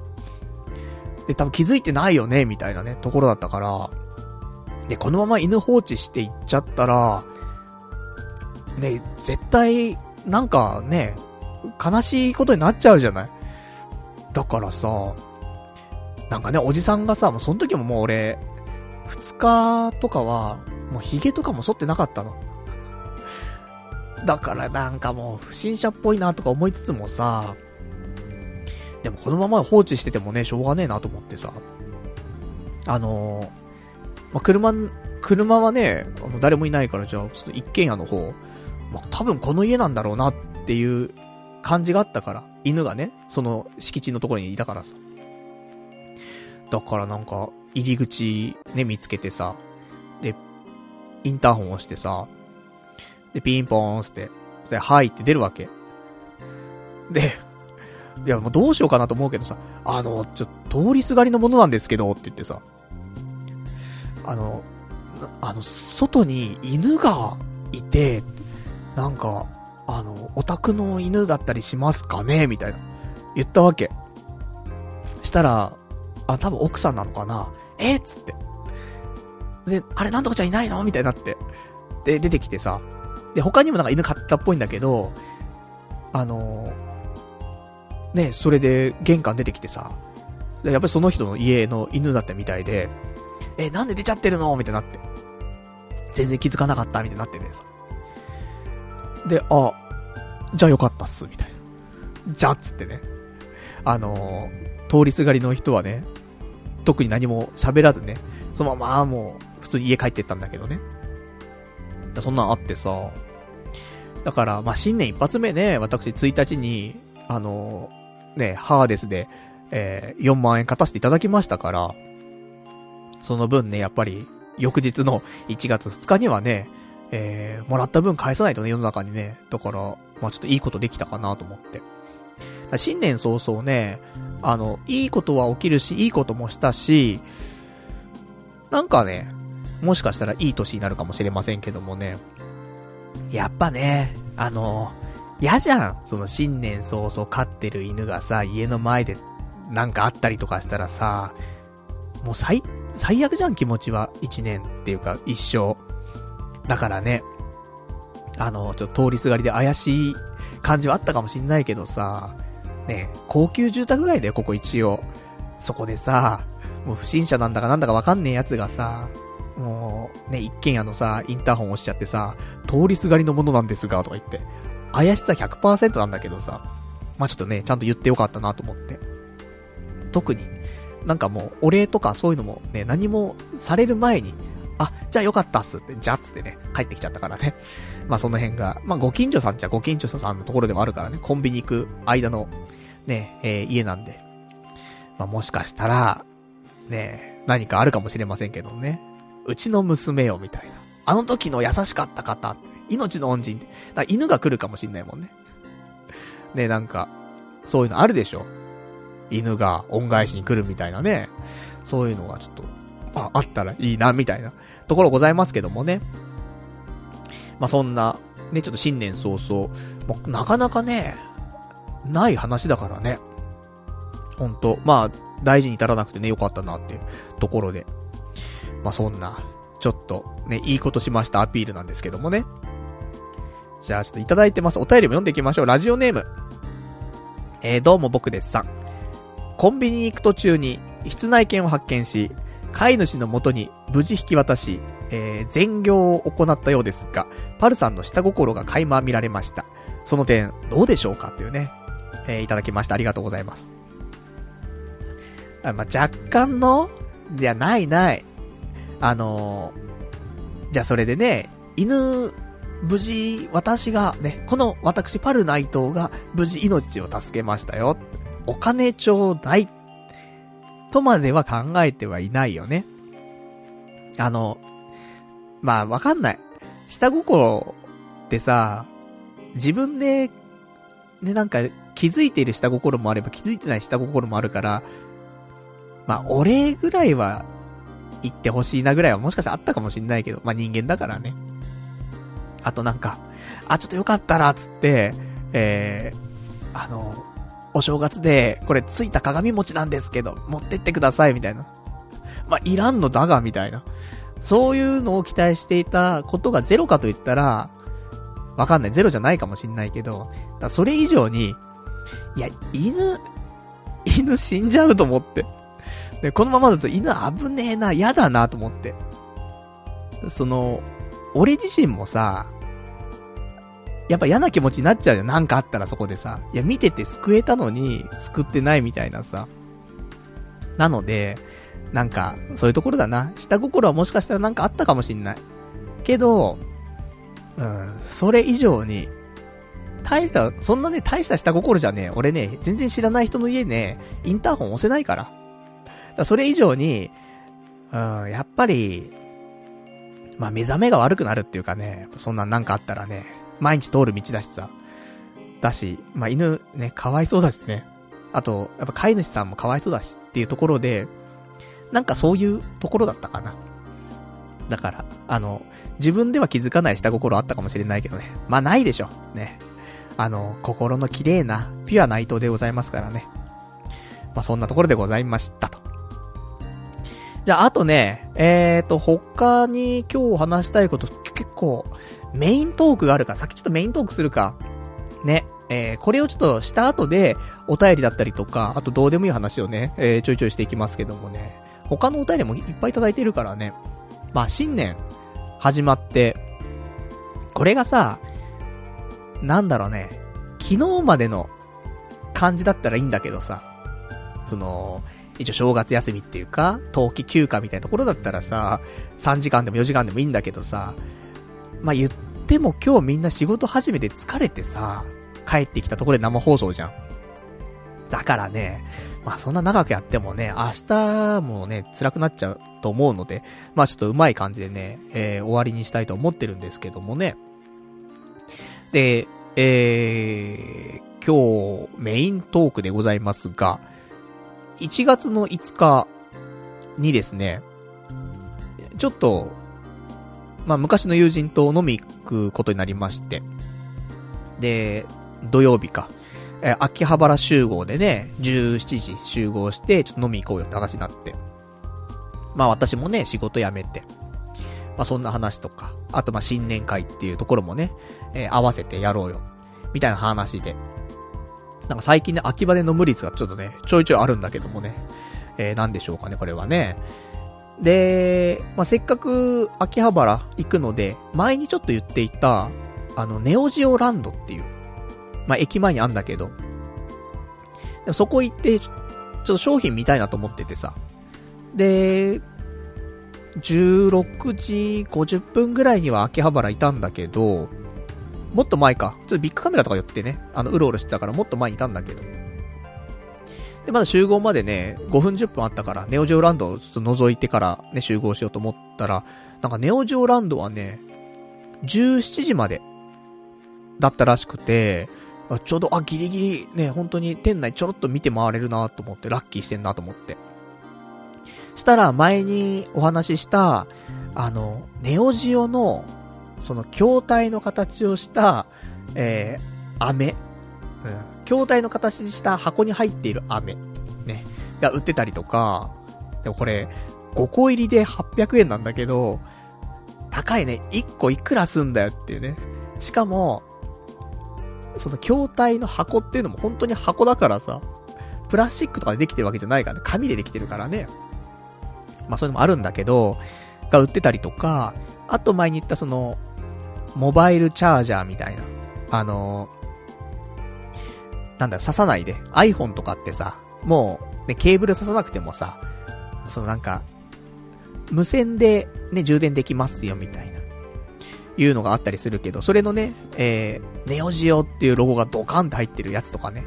あの、ネットで買うとね、2月に発送とかって書いてあったんだけど、えー、ネオジオランド直接行ったら、普通に売っててさ、買ってしまいました。今ね、あの、テーブルの上にはね、そのネオジオの筐体、ね、箱でできた筐体があります。ね。これネオジオミニとか買ってたら1万とかね、1万5千とかするんでしょ。でも、この箱だったら800円だから。で、ゲームはできませんがね。まあいいかなと思って。まあ意外と遠目で見るとね、あれネオジオポケットなんじゃない？っていうのがあるから。あ40前後のおじさんとかにはね、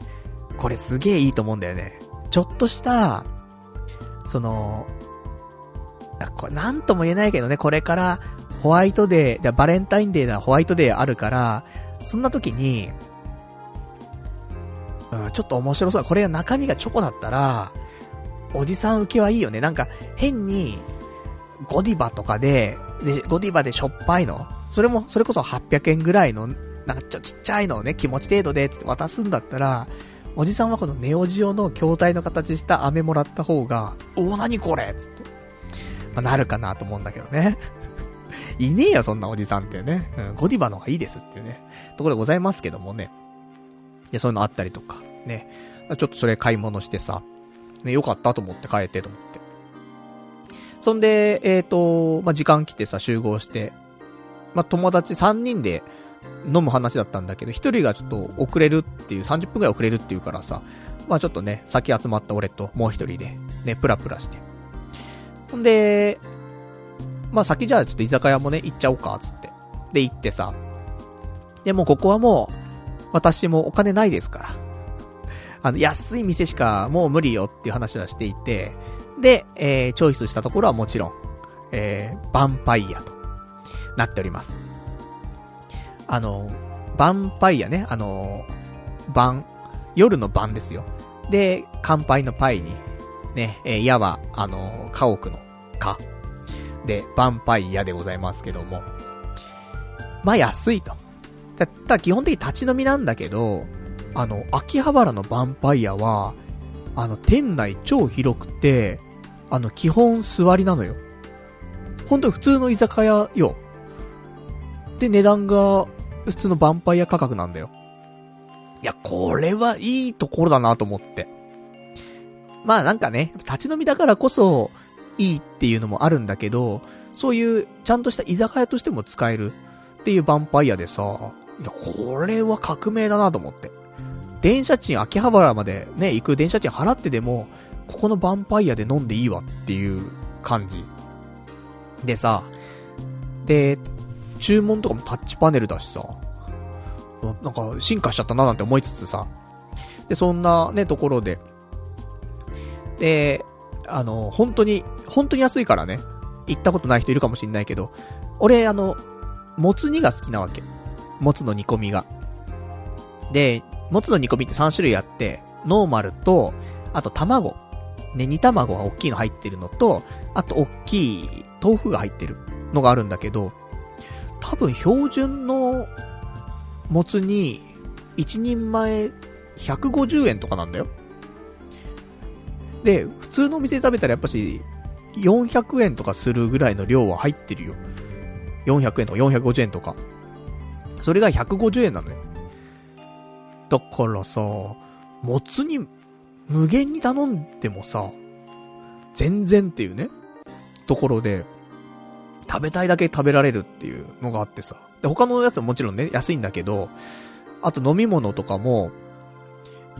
ハイボールとかもやっぱり300円、250円とかか？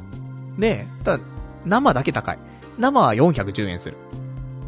この日ちょっとね、生飲みすぎちゃってね、えー、ヴァンパイアらしくない金額に少しなりましたけど、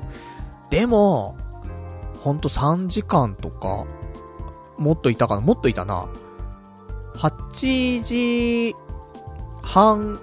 ぐらいまでいたから、まあ、3時間か。ね、3時間ぐらい行って、1人結局3000円ちょっとぐらいだったんで、むちゃくちゃ食ってむちゃくちゃ飲んだんだけどね。だから、これ普通の店でやったらやっぱし6000何千いっちゃうコースだなっていうところだったから、いやこれはね、やっぱりヴァンパイアありがとうと思って。まあそんなんでさ、楽しく飲んで、食って、でまあ結構満足はしてるんだけども、やはりいい年の大人が3人集まって、まだ夜20時半だから、どうしようか、つって。みんながどうしようかみたいなところなんだよね。ここで帰るっていう選択肢が基本的にないからさ、もう一軒みたいになるわけじゃん。で、俺は一応提案をね、するわけ、そこで。せっかくラジオもあるし、なんか面白いネタないかなって思った時に、一つは、あの、ソフトオンデマンドの女性社員が、えー、売り子になってお店を切り盛りしている立ち飲み屋さんがあるのよ。で、そこに行くか、っていう話して、で、ちょっと一回、あの、前通ってみようか、つって。で、三人、男三人でさ、おっさんがさ、前通ってさ、で、覗いたわけ。したらさ、まあ、俺らも十分おっさんなんだけど、さらにおっさん。一回り二回り、おっさんの人たちが、その、女の子相手に立ち飲みで飲んでるわけ。で、結局、俺は面白いかなと思ってたんだけど、ね、その友人たちは、いや、おっさんしかいないじゃん、みたいな。本当のおっさんよあの、本当50とか、そのぐらいの、50前後のおっさんとかがね、結構楽しそうに飲んでてさ、ちょっと違う、違う感があったわけ。俺はいいかなって思ったんだけど、うん、彼らは、ちょ、ちょっとち、違うな、みたいな。ね、あって、まあ、なんかそこのね、SOD の酒場に関しては、平日が通の SOD の社員の女の子やってんのかな？で、土日が AV 女優がやってるとか、あるらしくて。だからね、そこで一緒に飲んだ女の子が AV 女優だったら、ね、そのまま DVD 買ってさ、SOD の DVD って結構安いじゃない？ね、下手したら1980円ぐらいからあるからさ。だから、ね、その場で DVD 買ってね、帰って。そしたら、俺今日この子、目の前でお酒飲んでた子じゃん、一緒に。や、やってるみたいな。そうなるからさ。まあ、これはね、ウィンウィンの商売ですなと思ったんだけど。まあ、これはちょっとね、また近いうちに ね、行きたいなと思っておりますけどもね、今回ちょっとそれで、なんか違う感じだったので、えー、そこはスルーして。でも私、もう一個ピックアップしておりまして。で、あの、たまたまその日、ツイッッターをね、俺あんまりツイッターってそんな、ずっと見たりしないんだけど、つぶやくことが多いけど、あんまなんか、いろんなの見たりとかはしてないんだけど、なんか、まあね、無職になったから、少し時間もあってね、そういうの見たんだけども。そしたら、やっぱね、俺っていう人間に対してね、ちゃんとリーチする、そんなね、えー、ツイートを見かけちゃってさ。っていうのが、あの、お店のね、えー、秋葉原やってるお店の宣伝というかさ、そういうツイートだったんだけど、あの、俺もともとさ、水タバコやりたくて一回。前々からやりたいなやりたいなと思ってて、それはもう池袋の時もね、水タバコのお店あって、うわ、ここ怪しいな、行きてえなとか、渋谷でもね、あの、駅から帰ってくるところの道で、あって、うわ、怪しいな、入りてえなとかって思ったんだけど、まあ、入ったことなくて、今度ね、あのー、なんか友達とね、そのタバコ吸ってたりとか、水タバコ興味あるやついたからさ、ちょっと一緒に行きたいなみたいな話してたんだけど。で、そんなんでね、行きたいななんて思ってるところで、あのー、ツイッターで流れてきてて、秋葉原。で、水タバコ。でもこれだけだったら行かなかったんだよ。だって別にさ、ね、一緒に飲んでる奴らはさ、別にそ、そこまで水タバコ興味あるわけじゃないから。ただ、お姉ちゃんには興味あんだよ、みんな。ね、SOD のところも一応ね、覗くだけ覗きに行ったりするぐらいのね、興味はみんなあるからさ。で、このタバ、水タバコの店、あの、バニーガールなんだよ。店員さんが。いや、これは来たなと思って。秋葉原、徒歩10、徒歩1分。で、店員さんは、えー、バニーガール。で、その携帯みたいなところは、そのガールズバーだよね。そんで、水タバコが楽しめるっていう、もうなんか、これとないぐらい、なんかその、俺の欲望を全部詰め込んでくれたオールインワンパックみたいなやつが出てきて、これだなと思って。で、あの実は、つって、あのその友達にね、SOD の前通った後に、実はもう一個俺もちょっと考えていてと。バニーガールの子がいるところなんだけど、水タバコが吸えるんだけどもどうかなつってまあまあ反応はまあ普通だったんだけど、行ってもいいよみたいな感じだったんだけど。でも俺ちょっと行きたいわけよ。あの、本当に俺の夢の積み合わせだし、ラジオでも、ね、水タバコの話したいしさ。で、ラジオ的にもいいなと思ってたし。で、そんなんでさ、で言うわけ。友人たちが。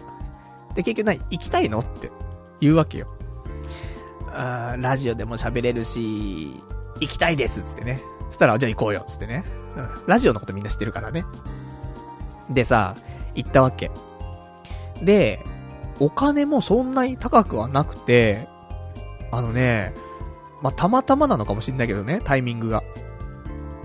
あの、21時までに入ると、え、一人当たり2480円。50分ね。50分2480円で、えー、まあ、これに、消費税プラスサービス料が10%つきます。なので、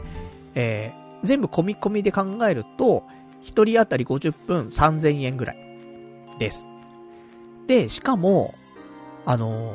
3人で行くと、3人以上なのかな？だと、水タバコはタダで吸えるという。本来、水タバコは、あの、1台1480円なのよ。なんだけど、あの、3人以上で行くと、それが無料で使えますっていうやつで、で、ちょうど3人だったからさ、お、これお得じゃんつって。で、もちろん飲み物に関しても、飲み放題よ。で、もちろんね、あの、ウイスキーとかさ、焼酎、あとは、なんだろう、ちょっとしたジントニックみたいな、そういうのありますよ。ね。で、ソフトドリンクもあります。でもしっかりと、生ビールもございますと。ね。発泡酒じゃないよ。一番搾りだよ。だから、あの、普通のじゃ、バニーガールのガールズバーで50分で3000円で行けるって言ったら、なかなかないよ。もうちょっと高くなっちゃう気がする。でも、ちゃんと生ビールも飲め、ね、バニーガールもいて、3000円で50分。しかも、水タバコ吸えます。いや、完璧だなっ、つってね。で、そんなんでさ、で、あの、その後ね、延長料金に関しては10分あたり690円かかりますみたいな。だったんだけどさ、まあ、50分でね、切り上げればそんなもんだね、つって。いうことでさ、で、あと水タバコ。ね、さっきからずっと言ってますけど、えー、別名、あの、C 社って言います。ね、ミーシャじゃないですよ。ね、紅白のミーシャすごかったけどもね、えー、これは C 社。水タバコ C 社。ね。で、店内の女の子たちはね、みんな C 社 C 社って言ってたからね。まあ俺も、えー、そこに乗せてね、C 社って言ってましたけどもね。で、そこで初めてさ、俺水タバコを吸ってさ、あのー、吸ったことあるみんな水タバコ。多分なかなかないと思うんだよね。だって、ね、気軽に買えるようなもんでもないし、その装置みたいなのでかいのよ。そのもう卓上に置くような感じで、あのなんだろう、でっかい、なんかサイフォン式のコーヒーメーカーみたいな感じ？気持ちね？だからなんか水が入ってて、うん、そのガラス、ガラスのケースの中に水が入ってて、そこになんか煙をくぐらせて、なんか、そっから出ている、すごいチューブみたいなのを加えて、タバコ吸うみたいなやつなんだけど、だからなかなかこういう場所に行かない限り吸えないから、ほんと自ら足運んでいかないとね、無理だからさ、俺吸ってる人そんないないと思うんだけど、でもこうやってカジュアルにね、吸えるような環境があってさ。で、本当にあの、吸ったことないから、ってすごいね、吸ってみたかったんだって話をしてさ。でも、バニーガールのね、女の子たちにさ、もう、接客してもらってさ、いや、エロいよ、なんか。あの、C 社吸うときって、そのね、チューブ加えるんだけど、加えるところがさ、なんだろう、まあ普通に加えるんだけど、それやるとさ、男3人とかで回すとさ、まあ関節キスになっちゃうじゃない？ね？自分でく、しゃぶりついたやつを隣に回してしゃぶりついてみたいになっちゃうからさ。まあ、男同士はそれでもいいかもしんないけど、店員さんはもうそれ、ね、ちょっと違いますみたいな感じらしく、あの、店員さんは店員さんでちゃんと、自分が吸う、やつみたいな。あの、先端だけ持ってんのよ。で、その先端をそのチューブのとこでなんかぶっ刺して、自分はこのチューブで吸いますけども、みたいなやつなんだけど、この吸い口の、その、なんか太めのストローみたいなやつなんだけど、全、全部の店員さんが、全部胸の谷間に挟んでんの。エロいなぁと思って。ね、胸の谷間に、その太いストローを、夜の太いストローを挟んでるわけよ。いや、男心結構わかってんなと思って。だから店長さんは、女性の人で、で、ほんとこれ水タバコとかが好きで、そういうのをね、なんか、あの、みんな楽しんでもらいたいみたいな、そういう気持ちがあってなんか始めたとか言ってたけど、で、そんなんでさ、みんな胸の谷間にさ、ねえ、挟んでたりとかしてさ、エロいなと思って。で、あと、なんつうの？このバニーガール特有のさ、なんかその服あるじゃない？ハイレグ的なところあるじゃない？あれもね、際どいしさ、で、網タイツでさ、まあ、エロい。まあ、そもそもエロいんだよ。俺は、バニーガールが好きなんだよ、昔から。なので、まあ、そのね、存在がいるだけでありがたい。なのに、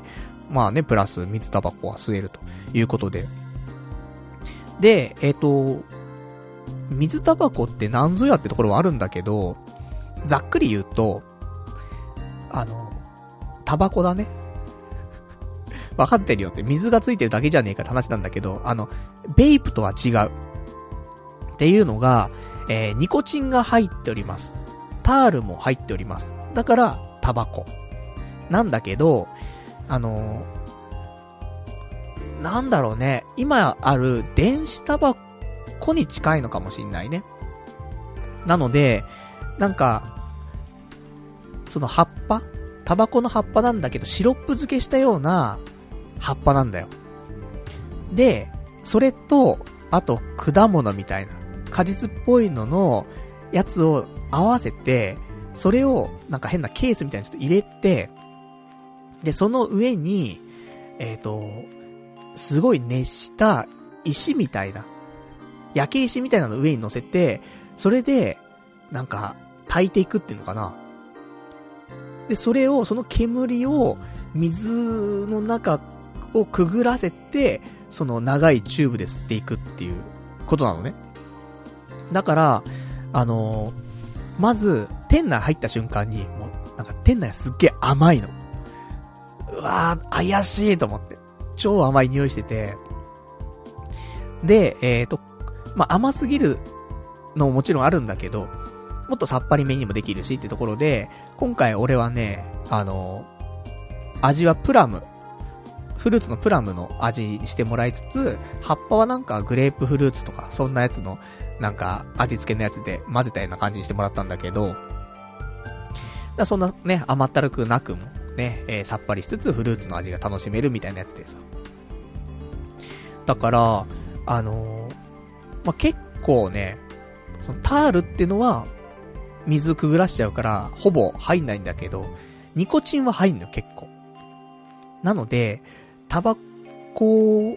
吸ったことない人とか、あとお酒飲みすぎちゃった人とかは、その、ヤニ、ヤニクラっていうのかな。その、ニコチンガッて摂取して、頭クラってしちゃうみたいな。のが結構起きちゃうよ、みたいな話があって。まあ俺もね、いつもニコチンとか摂取してるわけではないから。その辺ね、えー、まあ体にも悪いわけで、そういう意味ではね。だからあんま女の子にはおすすめはできないかもしんないけど。まあね、ただ店員さんは全員女の子だからねっていうところでさ。で、えー、ね、準備してもらって、じゃあこれ吸えますよ、って吸ってみたわけ。いや、結構ね、あの、食らってくるね。あの、まあ、煙自体は、ベイプだよ。本来電子タバコってさ、ニコチンも摂取できて、タールがないよ、みたいな。あんまりね。で、煙も少ないよってやつなんだけど、あの、水タバコは煙が多いようなんだよね。だから、あの、煙の多い、うん、煙の多い電子タバコみたいな感じなのかな、気持ちはね。そんなんでさ、ベイプみたいな感じで煙出てさ、こんな感じなんだ、と思って。で、味もね、あの、プラムの味が、結構がっつりきてさ、で、ニコチンもがっつりきてさ、こんな感じなんだ、と思って。結構良くて。うん。俺は好きだったんだよね。あの、あまりニコチンとか取らない人間ではあるけど、なんかああいう、本当に嗜好品だなーっていう感じはあるけど、なんかね、その、水タバコの機械自体、マシン、マシンってことでもないけど、器具自体は、別に Amazon とかでも買えるらしくて、まあ、そんな大きくなければ2万円とかから、大きいものだと4万円とかするらしいんだけど、えー、そのぐらいで買えますよ、つって。まあ、他にもね、そういう、なんだろう。葉っぱだったりとか、葉っぱって表現もね、ちょっとね、怪しいですけどもね、シロップ漬けの葉っぱだったりとか、あとそういうプラムとか、フルーツだったりとかね、その、水タバコ用の。とか、その、石とかね、焼け石とか。あとは、焼け石を作るための機械。な電熱線みたいなので、あのー、石を温めるらしいんだけど。ね、真っ赤っかになるまでね、やんないといけないから。そういうのはちょっとね、初期費用で必要だったりするけども、それで家でできますよっていうね、話でさ。で、女の子たちもね、結構みんな家で 家で、あの、吸ってますよ、映画見ながら吸ってますみたいな。やべえやつじゃねえかってね。デビッド・リンチとか見ながら吸ってそうだな、みたいなね、感じがあったけどさ。で、そんなんで水タバコ初体験してさ、いや、いいなと思って。そんで、ね、俺も吸って、隣がね、友達吸って、ね、で、もう一人の友達吸ってみたいな、ぐるぐるぐるぐるね、えー、口つけたやつを回してって回してってって、やったんだけどさ。俺吸うじゃん。で、もう一人は吸うじゃん。で、さらにそのもう一人の友達が吸うんだけど、その、さらにもう一人の友達だけは、あの、吸う前にね、あの、おしぼりでね、口拭くんだよね。あの、吸い口を。で、俺と、もう一人がね、なんか傷つくなーつってね、言いながら毎回吹くっていうね、そのありましたけどもね。で、そんなんで吸っててさ。で、まあみんな、だから、女の子たちも、まあタバコは、ねまあそんな水タバコ背負ってね、生活できるわけじゃないから、家では水タバコ、外では普通のタバコらしいんだけど。で、俺はタバコ吸わないけど、ベイプ吸うからさ。で、ベイプもさ、俺、ね、俺ベイプもともと吸っててみたいな話してさ。で、ベイプ出してて。で、別にそこ、ね、もう水タバコ吸ってるわけだから、ベイプ吸ってもよくてさ。で、そんなの俺もね、並行しながら吸ったりとかしてたらさ、女の子がさ、ね、え、ベイプも吸わせてもらってもいいですか？つって。吸うわけ。あ、これ美味しいですね、つってさ、やるわけよ。ね。社交辞令とかではないやつだよ。普通に、あの、ただただの、煙が好きな人たちみたいなやつだからさ。で、何度もね、えー、それは吸ってさ、みんなで。ね、男もね、ベイプ吸って、吸ったことないやつもいるけどさ、友達さ。吸って吸って、あ、これ面白いね、つってね。うん、変なやつしかいねえな、友達な。そんなことねえぞ。かなり真っ当だぞ。ね、あの、俺は無職だが、ね、みんなすごい真っ当な人たちなんだけど。ね、真っ当な人たち水タバコ誘っちゃってて何してんだって話ではあるんだけど、でさ、ベイプ吸いながらさ、水タバコ吸いながらさ、で、生ビール飲んでさ、みたいな。で、目の前にはバニーガールのお姉ちゃんみたいなさ。このバニーガールのお姉ちゃんもさ、その、なんかね、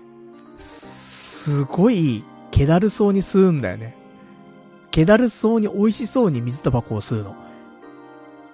本当に多分ね、若いのよ。20代も前半も前半だと思うんだけど、ただやっぱりその、なんだ、雰囲気はね、海外映画に出てくる、そういうなんかちょっと、ドラッグやっている女の子みたいな。ね。それなんかあの、風評被害になっちゃうからあれかもしれないけど、なんかそういうなんか少しとんがった感じの、そのなんか、なんだろうなその、だ、デビッド・リンチとかじゃないけど、あとその、ちょっとドラッグやっちゃってる若者だったりとか、な、うん、うまい感じ言えないね。でもなんかね、そういう、やつよ。あのちょっととんがった映画に出てきそうな、女優さんみたいな感じのさ、雰囲気ある女の子でさ、で、その子が、その、の吸い方がほんとなんか、妖艶というか、すげえ吸うわけ。水タバコスーって吸って。で、吐く時の表情が、なんかもう、本当に水タバコ最高に堪能してますみたいな顔なのよ。もう、あーって吐いて。こんな表情で吸う子いる？と思って。と思ったら、他の店員さんとかもね、あの一緒に吸ったりとかするんだけどさ、みんな同じような顔してんの。みんな、一吸い一吸いを、ほんと美味しそうに吸うわけ。すごいなと思って。そしてちょっとエロいなとか思いつつさ、こんな吸い方するんだと、吐き方するんだと思って。だから、もちろんね、そのガールズバーとして話すのももちろん面白かった面白かったし、お酒も飲めたし、友達もいたし、で、水タバコも吸えたし、ベイプも吸えて、すごい良かったんだけど、それ以上に、その、店員の女の子が、水タバコを吸ってる表情を見てるのが、いい。っていう、もう謎の境地に達するんだけど、しかもその子はバニーガールだぜっていうね。なんかね、そんな感じだった。結構だから唯一無二の場所だと思うんだよね。ないよ。多分探してもこんなところ。というわけでお店なんですが、えー、こちら、秋葉原にございます、えー、なんだここ。なんだこことか言って、えー、バニーパレスというお店。えー、これは新橋にもあるらしいです。なんで秋葉原、新橋両方ともね、行けるんじゃないかなというところで、まあ、21時以降でね、入るとちょっと高かったりするんだ。気持ちね、高かったりするんだけど、えー、21時までが2480円。21時以降は3480円。だから、まあまあ、早めにね、行くのはいいんじゃないかな、みたいなところございますけど、結構、俺はおすすめ。しかも3人で行った方がいいね。3人以上でね。その、1台無料になるからさ、水タバコの機械が。いや、かなりおすすめだなと思って。で、これちょっと離れたところなのかなあの、また別のお店で秋葉原に、あの、メイドが、バニーガールじゃなくて、メイドバージョンのお店もあるらしくて。系列店らしいんだけどもね。だからちょっとそこもね、ええー、まあ行ってみるとね、面白いのかななんて思ってさ。まあそんなわけで、あの、初、水タバコ。すげえ良かった。もうそもそも俺、ね、ガールズバーは結構好きだからさ、あの、ちょうどいい距離感というか、踏み込んでも来ないし、こっちも踏み込まなくてもいいし、友達も横に座ってるし、みたいなところがあるから、ね、すごく、あの、一番楽しめる女性のいる空間が、俺はガールズバーではあるのでね、キャバクラだとダメなんだけどね。だそんなわけで、あの、すごいバニーパレス、良かったんで、あの、ぜひ皆さん、あの、水タバコ興味あったりとか、いう人は、ここからデビューするのはすごいいいかもしんない。あの、良かった。ね、珍しいでしょ？良かった良かったっていうのもね。だけど結構良くて。で、結局1時間、あの、50分では済まずにですね、1時間半ぐらいいましたけどもね、6000いくらぐらい ?6300 円ぐらいかなえー、結果最後かかってしまいましたが、1時間半ぐらいいたのかな？っていう感じで、あの、楽しく ね、えー、時間過ごせたなと思った、えー、そんなところでございました。えー、結構いいね、場所なので、あの、ヴァンパイアから本当徒歩3分ぐらい多分着くと思うのでね、ちょっと気になる方はチェックしていただけたらなと思いやすと。ねえ、まあ、そんな感じ。今日それが一番喋りたかったんだから。それが今日のネタだったんだからね。まあ、そんなところでございましたね。じゃあ、あと、えー、他にね、えー、お話ししたいことを、まあ、一個ぐらい話して、ね、お別れのコーナー行きたいと思うんですが、あと何かな？今週はね。えー、そうねあれだな。まあ、漫画、ね、漫画読んだかなみたいな。どうでもいいよ。そう、別れのコーナーでいいじゃねえかって話なんだけどさ。その3年間、仕事始めてさ、全然なんか漫画を単行本で読む機会が減っちゃって、漫画喫茶に行くっていうね、機会も減っちゃって、で、たまりにたまっていたものがあったんですが、えー、っと、実家から帰ってくる帰り道か、に、そのレンタルコミックで借りてきまして。で、今週1週間で、えー、20冊漫画読みましたけども、えー、ワンピースを80巻から90巻まで読み、そして、えー、朝日ナグえー、21巻から27巻読み、で、前々からずっと読みたかった、ね、映画する、映画化する前からずっと読みたかったんだけど、読んでなかった、響き。響きを1、2巻読んで、で、これ20冊。読んでさ、ワンピース長かったなーって思うんだけど、俺は結構ね、80巻から90巻の感じのワンピースは、うん、結構良かったなと。あの、その前のね、あのー、話は、若干俺はだるかったんだけど、80巻から90巻ぐらいの話はね、ちょうど、そ、そこまで文字数も多くないじゃん。その前の10巻ぐらいすげえ文字多かった気がするんだけど、なんかこの10巻ぐらいは、あの、そんな文字が多くなく、普通に漫画としてね、読めたからね、ワンピースも、あの、おも、面白くね、読めたし。若干ね、もちろんワンピース好きな人もいるだろうし、もう読んでないよとかっていう人もいるかもしんないけど。もう若干さ、なんか、学校の推薦図書レベルになってんじゃない？その一般常識じゃないけど、ワンピースは一応、好きか嫌いか面白い面白くないは別にして、一応読んでおきましょうみたいなポジションのも漫画じゃない？だからさ、ねえ、ちょっと、10巻、11巻溜まっていたけども、読んでみましたけどもね、ちょうど、あの、普通に、あ、読めるっていうかね、なんかだるいなって思わずにね、普通に11巻ね、スーッと読んでしまいましたけどもね。んで、あと、なぎなたのね、漫画も好きでね、読んでましたけどもね、27巻。新しい新刊出てたね。まだ見てないけどもね。で、それも、まあ、見たいなってところだし、響きも面白かった。響き面白かったな、やっぱり。なんか絵が下手とかっていうレビュー書いてる人はなんか前見かけたことあったけど、全然絵気になんないし、うん、面白い。話もやっぱり面白いし、映画化されてね、まあ見てませんけどもね、映画は。今10巻とかは出てんのかな。だから、ね、近々、響きは全巻読みたいなって思ってますけども。で、ただ今日ね、あの本返しに行って、で、その帰りに、えー、また新しいの借りてきましたけども、えー、借りてきたのは、えー、ちはやふる。ちはやふるを5冊借りて、で、あと、君に届けを5冊借りました。っ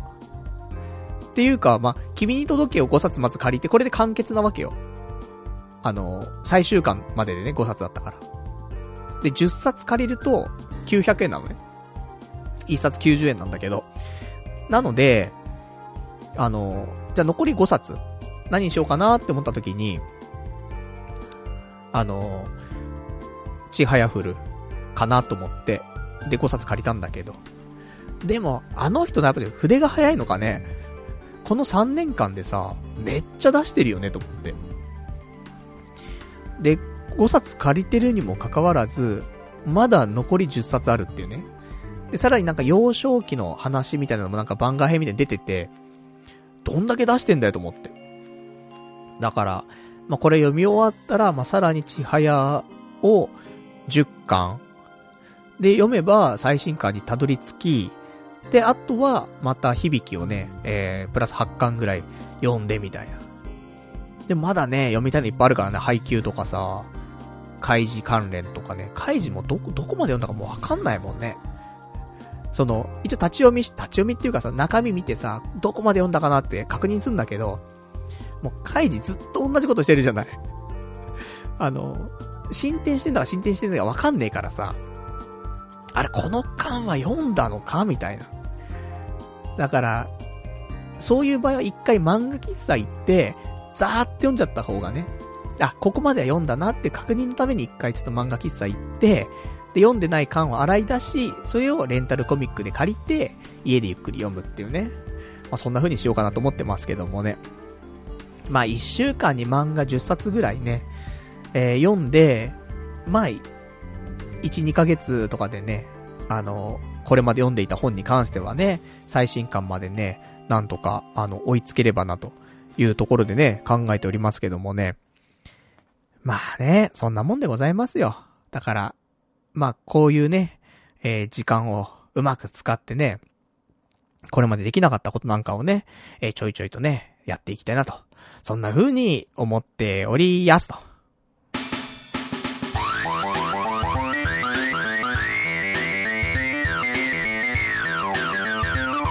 童貞ネットアットネトラジそれではね、えー、お時間ほど届きましたから、お別れのコーナーしていきたいと思います。お別れのコーナーはね、今日喋れなかったこととかね、まだ読めてないお便りなんかをつらつらとご紹介していきたいと思いますけども、えー、他ね、じゃあ話したいことだけざっと話しちゃいましょうか。あるかな？結構もう話してるんだよなあとはね、ない。うん、ないことはないけどね。うん、ないね。あの、首が痛いとかって話ぐらいしかないね。あの、本当に首痛くてって話さっきからしてるけどさ、まあもう変わらずずっと痛いんだわ。だけど、あの、思ったのよ。やっぱね、あの、パソコンを一日中、やっぱり使って、で、パソコン使ってない時はスマホを使って、スマホを使ってない時は本読んでとか、ずーっとやっぱり下向いてる生活なんだよなと思って。だからやっぱりね、あの、まあ、ストレートネックというかね、もう現代病なんだろうけどさ、首痛くなっちゃって。平気な人は平気なんだろうけど、なりやすい人はね、やっぱりそういう生活してると、どんどんどんどん悪化してっちゃうよってところなんだけど。で、今日、から始めてるんだけど、あの、上を向いて歩こうと思って。ね、あの、そういう歌じゃないですよ。ね、坂本なんちゃらじゃないですよ。でも、物理的に上を向いて歩こうと。で気持ちを上向きじゃなくて、物理ですよ。なんだけど、いや、実際さ、じゃ、仕事してるとしてよ。仕事じゃあ1日8時間してる中で、上向くっていう、その、例えば、まっすぐの目線よりも上を向くことって、あるっていうと、ないよね。って思うわけ。で、仕事中も、じゃあ、ね、1時間に1回ちょっと休憩入れて、仕事しようよとかっていうのは健康的かもしんないけど、そんなことできるわけもなくてさ、本当にもうずっと2時間も3時間もさ、ずっとさ、もうパソコン向かってさ、ずっとカチャカチャカチャカチャやってるわけじゃないで、緊張した状態でずっとね。で、お昼だけちょっと休んで、その後もずっとガチャガチャやって、で、定時になって、ちょっとだけ、ね、トイレ行ったりとかして、そっからまた、ね、遅くまでガチャガチャやってるわけじゃない。で、その間じゃあ、あ、首痛えな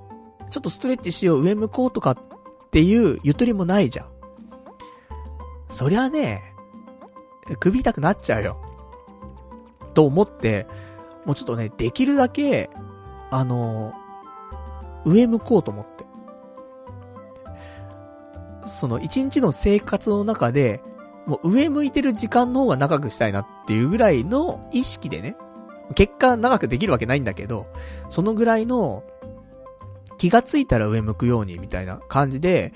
もうだから、道歩いてる時も上向いてるし、ね、ほんとそれこそもう上を向いて歩こう。口ずさみながら歩くレベルでさ。とか、やっぱりこうやって、えー、まあ、ラジオしてる時はね、マイクから口離せないから、上向けないけど、普通にパソコンね、いじってる時とかは、もうちょいちょい上向いたりとかして。で、結局は、その、首の骨の形がさ、本来歪曲して、それで頭を支えるべきところが、まっすぐなっちゃって、首がさ、もう支えるのがさ、もう本当に負荷になっちゃうっていう。それが問題だから、じゃあ、もう強制的に上を向くことで、首を歪曲させることを自然となるまで、上向こうかなと思って。っていうのがね、えー、ありまして、今やってます。そしたらなんかね、少しね、あのー、今日一日やっただけなんだけど、なんかいい兆しが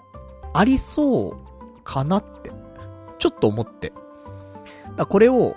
今週一週間ちょっと上を向いて歩、歩こうっていう、そういう習慣にしようと思ってさ。それによって、ね、ちょっとでも首、楽になればね、あの、いいかなって。ストレートネックでお困りの皆さんに対してね、あの、こういうのが有効だよっていうことを言えるかなと思うんだけど、ただな、やっぱり学校行ってたりとか仕事してたりとかした時に、上向いてらんないもんね、やっぱりね。仕事中も上向いてるとかさ。いや、ちょっとパルナイト君なんで中、中を見てるの？みたいな、なるから。まあ、できないんだけど、なんかね、ちょいちょい上向くようにする方が、やっぱ首には良さそうだなって。寝るときもそう。あの、寝るとき上向いて寝るってどういうことって話になるけど、あの、上向いて寝てもさ、首はまっすぐだからさ、痛いんだよね。だから横向きつつ、横向いて、あの、日常的にね、あの、上向いた角度にするみたいな。いう風にすると、あの、首がぐっとまた反るので、いいんじゃないかな、みたいな。それちょっと一週間やって、ほんと首痛いんだよ。常に痛くてさ、まあ一生ね、付きまとうんだろうなと思ってんだけど、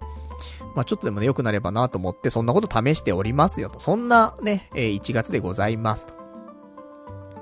じゃあ結構今いただいているお便りがあるので、ざっと読んでいきましょうか。ね、あの、そんな詳しくは、えー、深掘りはできないかもしれませんが、いただいてます。ラジオネーム羊ガエル水族館さん。確かに、女性向けのゲーム配信すれば、新規女性ファンを獲得できるかもな。パルさん、えー、なぜか声だけは女受けいいし、かっこ決して帽子は脱ぐなよ。えー、女向けのアニメにも、パルさんあまり拒否反応ないみたいだし、やってみる価値あるかもよっていうね、いただきました。ありがとうございます。女性ファンが好きなゲームって何ぞやってところからのリサーチなんだが、まあね、あの、パズドラやって、で、競馬やって、で、他にね、なんかその配信するにあたってっていうところで、まあ、スマブラとかやったらすげえ人は来るんだろうなと思うんだけど、ど下手くそなのと、あとスマブラ配信するためのまた環境整え、整えないといけないからさ、その、キャプチャーボードみたいなのよくわかんないけどさ。昔持ってたんだけどね、どこ行っちゃったんだろうな。しかもその時プレステ2でね、配信してたからね、ちょっとやった時ね。だから、あの、まあ、やるんだったらまたね、機材買わないといけないとかあるから、まあ、スマホでできるゲームとかだったらね、いいよね。フェイト？フェイトグランドオーダーとかする？最初の1ヶ月がっつりやっただけで、あとやってないからね。たまにね、ガチャ回したりとかしますけどもね。そのレベルでございます。で、ちょっとその辺ももし、なんか俺がいいななんて思うゲームでね、女性受けしそうなゲームがあったら、ちょっとやってみるといいかもしれないね。なんだろうね。アイドルマスターサイド M とか。そんなのは流行ってんのかゲームで。アニメはね、人気あったりとかすると思いますけど。まあ、そんなところでございます。あとはいただいております。ラジオネームマツコ EX さん。えー、パルさんこんばんは。パルさんのパズドラ見ている人が、プレイヤー、パズドラに期待期待してるわけじゃないんだから、日常の話をした方がよくね？ってね、いただきました。ありがとうございます。まあ、ね、俺が超上手かったりと超詳しかったらパズドラにしかね、興味ないというか、それを求めてきてるんだろうけど、そんな詳しくないし、上手くもないっていうね。じゃあ、そんなパズドラ寄りじゃないんじゃないのっていうね、ところだと思うんだけど、昨日やってて、実感した感じは、なんかね、みんな応援してくれてた。パズドラが下手な人が一生懸命頑張ってるみたいな。頑張れ頑張れみたいな感じだった。なので、まあなんか、一生懸命やろうかなって。ね、それぐらいしか取り柄ないですからね。あの、まあ、とはいえ、ね、あのー、パズドラ好きだし。これまで結局ね、やっぱゲーム、ね、途中でやっぱりやめちゃうのが多い中、パズドラはね、ほんと5年とかさ、やってるわけじゃん。5年半とかさ。なかなかそんなゲームもね、少ないですからね。だからこれは普通に、あの、パズドラ愛というところでね、まあ見せていきつつ、日常の話はラジオでね、していくから、ラジオ聞いてよっていうね、ところでございますけどもね。あとはいただいてます。ラジオネーム羊ガエル水族館さん。Google は Google Music を使ってネットラジオ配信者にしっかり広告収益を、えー、与えようとしているよね。現状ただで、えー、何？子飼いパーソナリティたちを使い倒せるアップルがそれを妨害してるんだよなってね、いただきました。ありがとうございます。まあそうなんだよな。だ海外だとさ、うまくやってんだよね、みんなね。ほんとそのネットラジオだったり、ポッドキャストっていうのパーソナリティの地位っていうのはそれなりにありつつ、収入もね、本当結構もらってるんだよね。そのなんか生活できるってレベルじゃなくて、あの、夢のある金額をね、海外の人たちは得てたりとかするけど、日本はいないもんね。その TBS っていう、ね、ちゃんとした地上波の番組をやっている会社単位でやっても儲かんなくてポッドキャストから撤退しちゃうんだから。だから、まあ、うまいやり方をね、やっぱりしないと、あの、まあ、日本ではまだまだやっていけないけど、そうやってようやくね、Google だったりとか Spotify とかが参入してきてくれたことによって、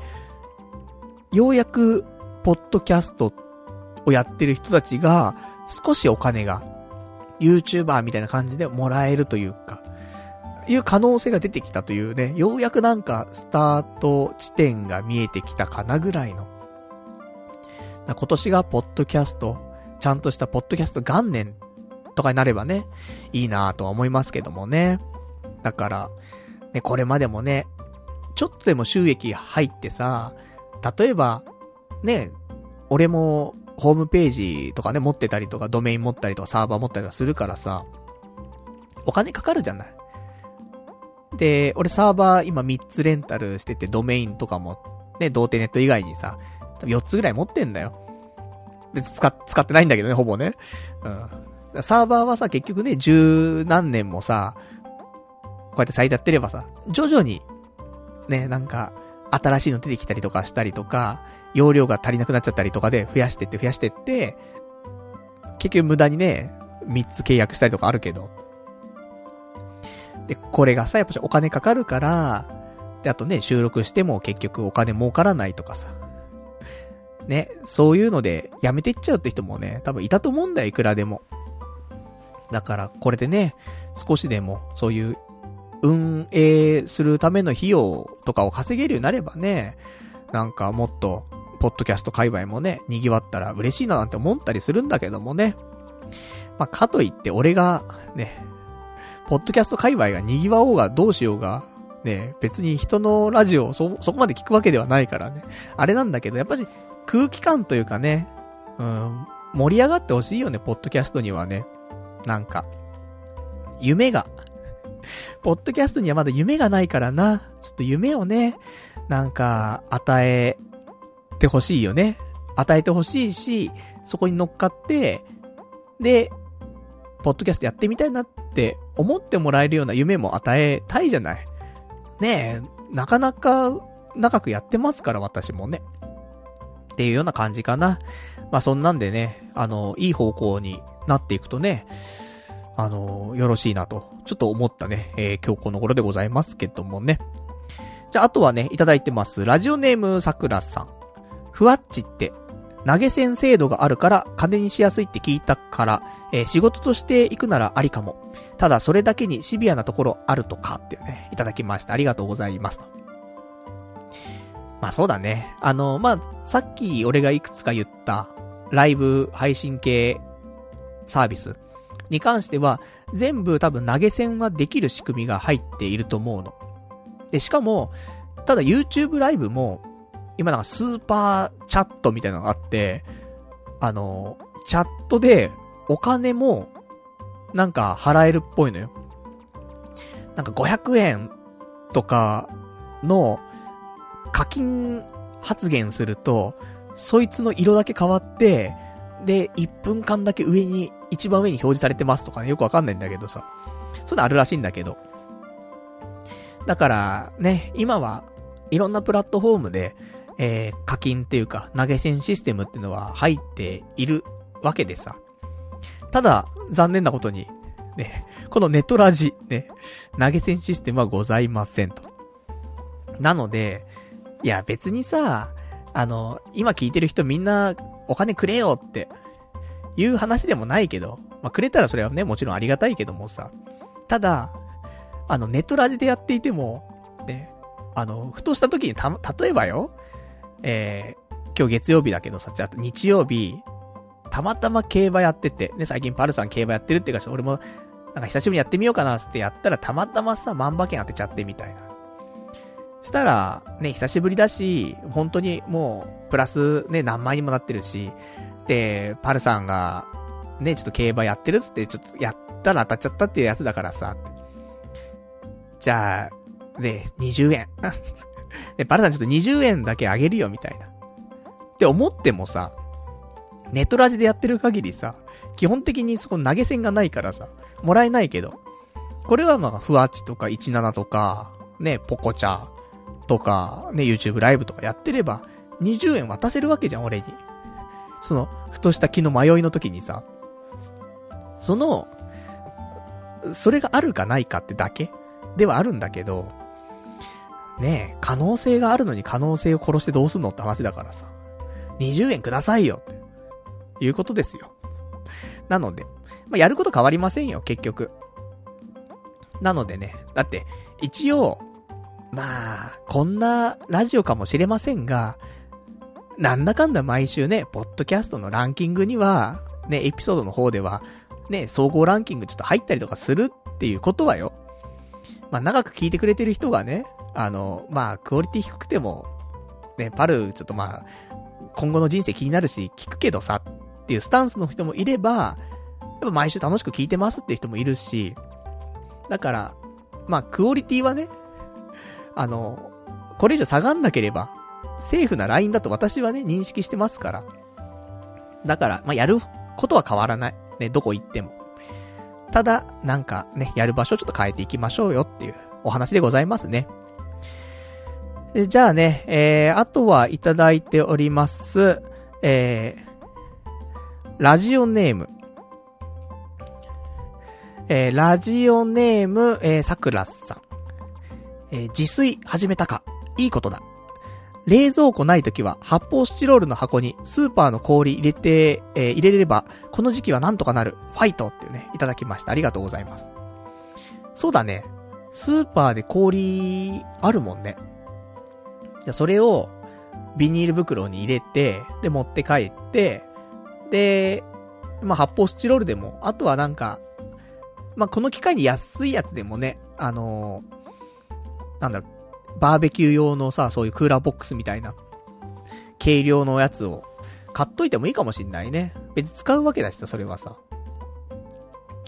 でね、別に氷も外寒いからね、持って帰ってくるときに溶けちゃうってこともないし。で、ね、夕方には、それでね、あの、食材は使い切っちゃうわけだから。まあ、ありっちゃありかもしんないね。ちょっと検討しました。それはなんかも、昔の家の冷蔵庫みたいな。で、氷で冷やしますけども、みたいなね、ことありますけどもね。まあ、そんなね、えー、ところでございますけどもね。あと、ラジオネーム闇の目視録さん。おいおいパル、美味しいもの食べるくらいしか楽しみがないんじゃなかったのかよ。毎日肉、ラーメン、酒の写真あげてくれよっていうね、いただきました。ありがとうございます。あの、ね、楽しみなんてものは本当に食事ぐらいしかないわけなんですが、もう本当に焼きうどんと焼きそばしか食わないね、そんな平日になりますが、いや今日もね、本当はあの、お昼にさ、前にね、ちょっと代々木上原の駅前に見つけた餃子のお店行こうかと思ったの。でもさ、ちょっと調べたらさ、ランチなのにさ、やっぱし、1000円前後すんのよ。いや、高えなと思って。で、これ4年前ぐらいの無職の時だったら、いやでもちょっと行っちゃうぞってなるんだけど、いや、焼きうどんだなと思ってね。いや、我慢できるうちは我慢していいじゃんと思って。で、やっぱ我慢できなくなる時ってあると思うのよ。その時まで貯めようよ、みたいな感じかなと思って。まだね、焼きうどん焼きそば飽きてないからさ。飽きた時にちょっとそういうね、風を一回吹かせて、で、また新規一点、また焼きうどん焼きそばに戻るみたいなね。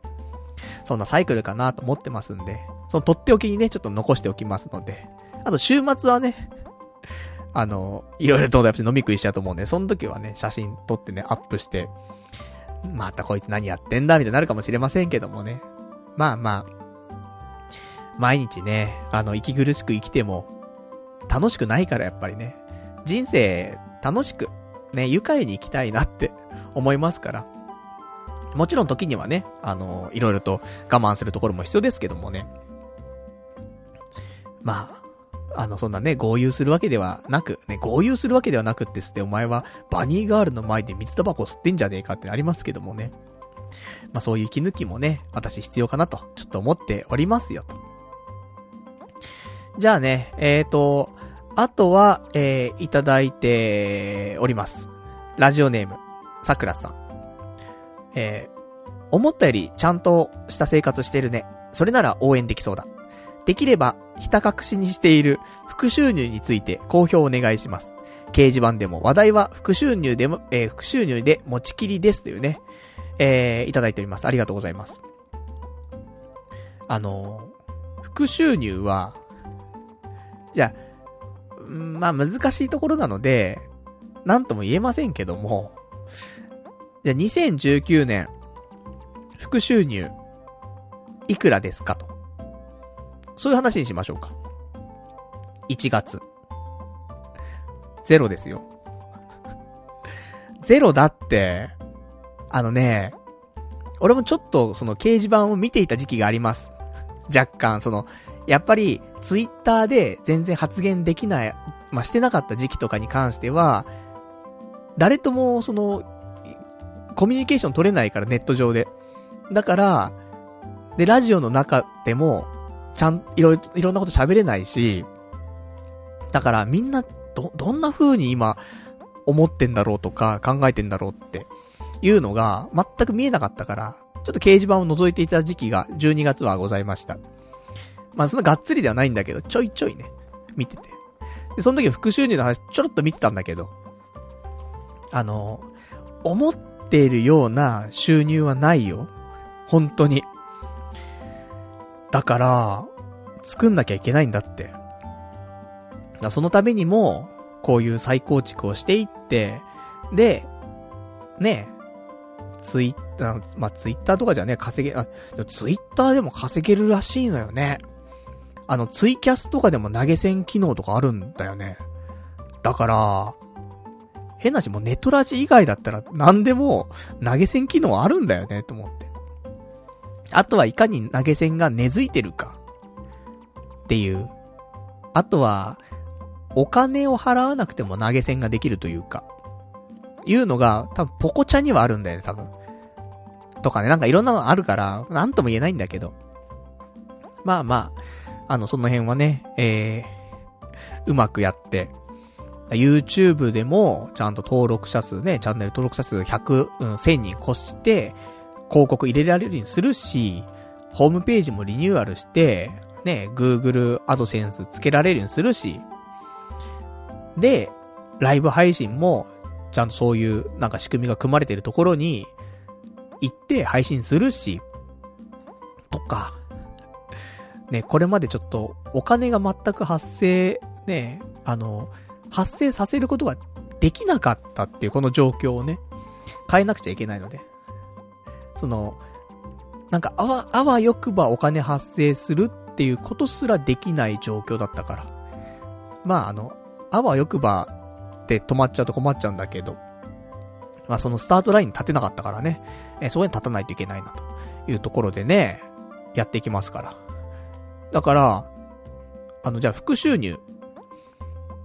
今、2019年1月って言いましたけど、じゃあ2019年2月、副収入。ゼロですよ。あのないんだって。今後、副収入が入ってくる見込みがないの。なので、やんなきゃいけないんだよね。っていうこと。だから結構ね、切羽詰まってますから、そりゃ俺だって午前中に起きてパソコンカチカチしますよ。これまで仕事だったりとか、ネットだったりとか、いろいろ培ってきたものを、いろんな知識をね、集結させて、で、構築し直すよ。ね、そのためになんかこれまで仕事してきた感はあるよ、若干ね。まあ、そんなわけでね、ま、頑張ってね、あの、なんか経験を活かせるようにやっていきたいなと思っておりますよ、という感じでございます。じゃあ、ね、お便り、今リアルタイムでいただいたお便りはちょっと読み、読みまして、今日喋りたかったことも喋ったんですが、あの、いくつかね、事前にいただいてるお便りもあって、あ、読みてえなまあ、時間は俺はあるんだけど、みんながあんまないもんね。どうしようかな。あの1個読もうか。2個読みたいな。ほんと3個読みてな、何個でも読めよ。ねえ。俺はもう時間あるんだからね。今日、あの、生放送聞けないよって、もう寝なくちゃよっていう人は、寝ていただいて。あの、あとで、ポッドキャストっていうね、便利なものがこの世にございますからね。それ聞いていただいても大丈夫でございますんで、あの、あまり気にせずね、えー、生放送。もちろんね、リアルタイムがね、やっぱ鮮度が命ってありますけどもね。ちょっと眠かったら、ね、眠ってしまってもね、大丈夫でございますよ、というところですが、あのー、じゃあ先これ読もうか、ね。ラジオネームチュートさん。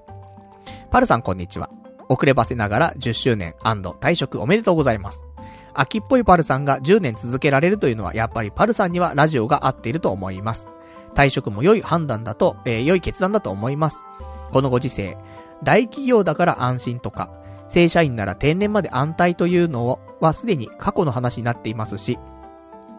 年取ってても仕事さえ選ばなければ食っていける時代なので、精神病んでまで正社員にしがみつく必要はないですもんね。これからも体に気をつけてラジオ頑張ってください。応援しています。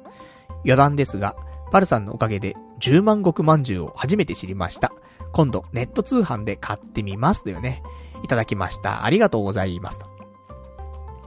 ね、10万石まんじゅうぜひ。あんま、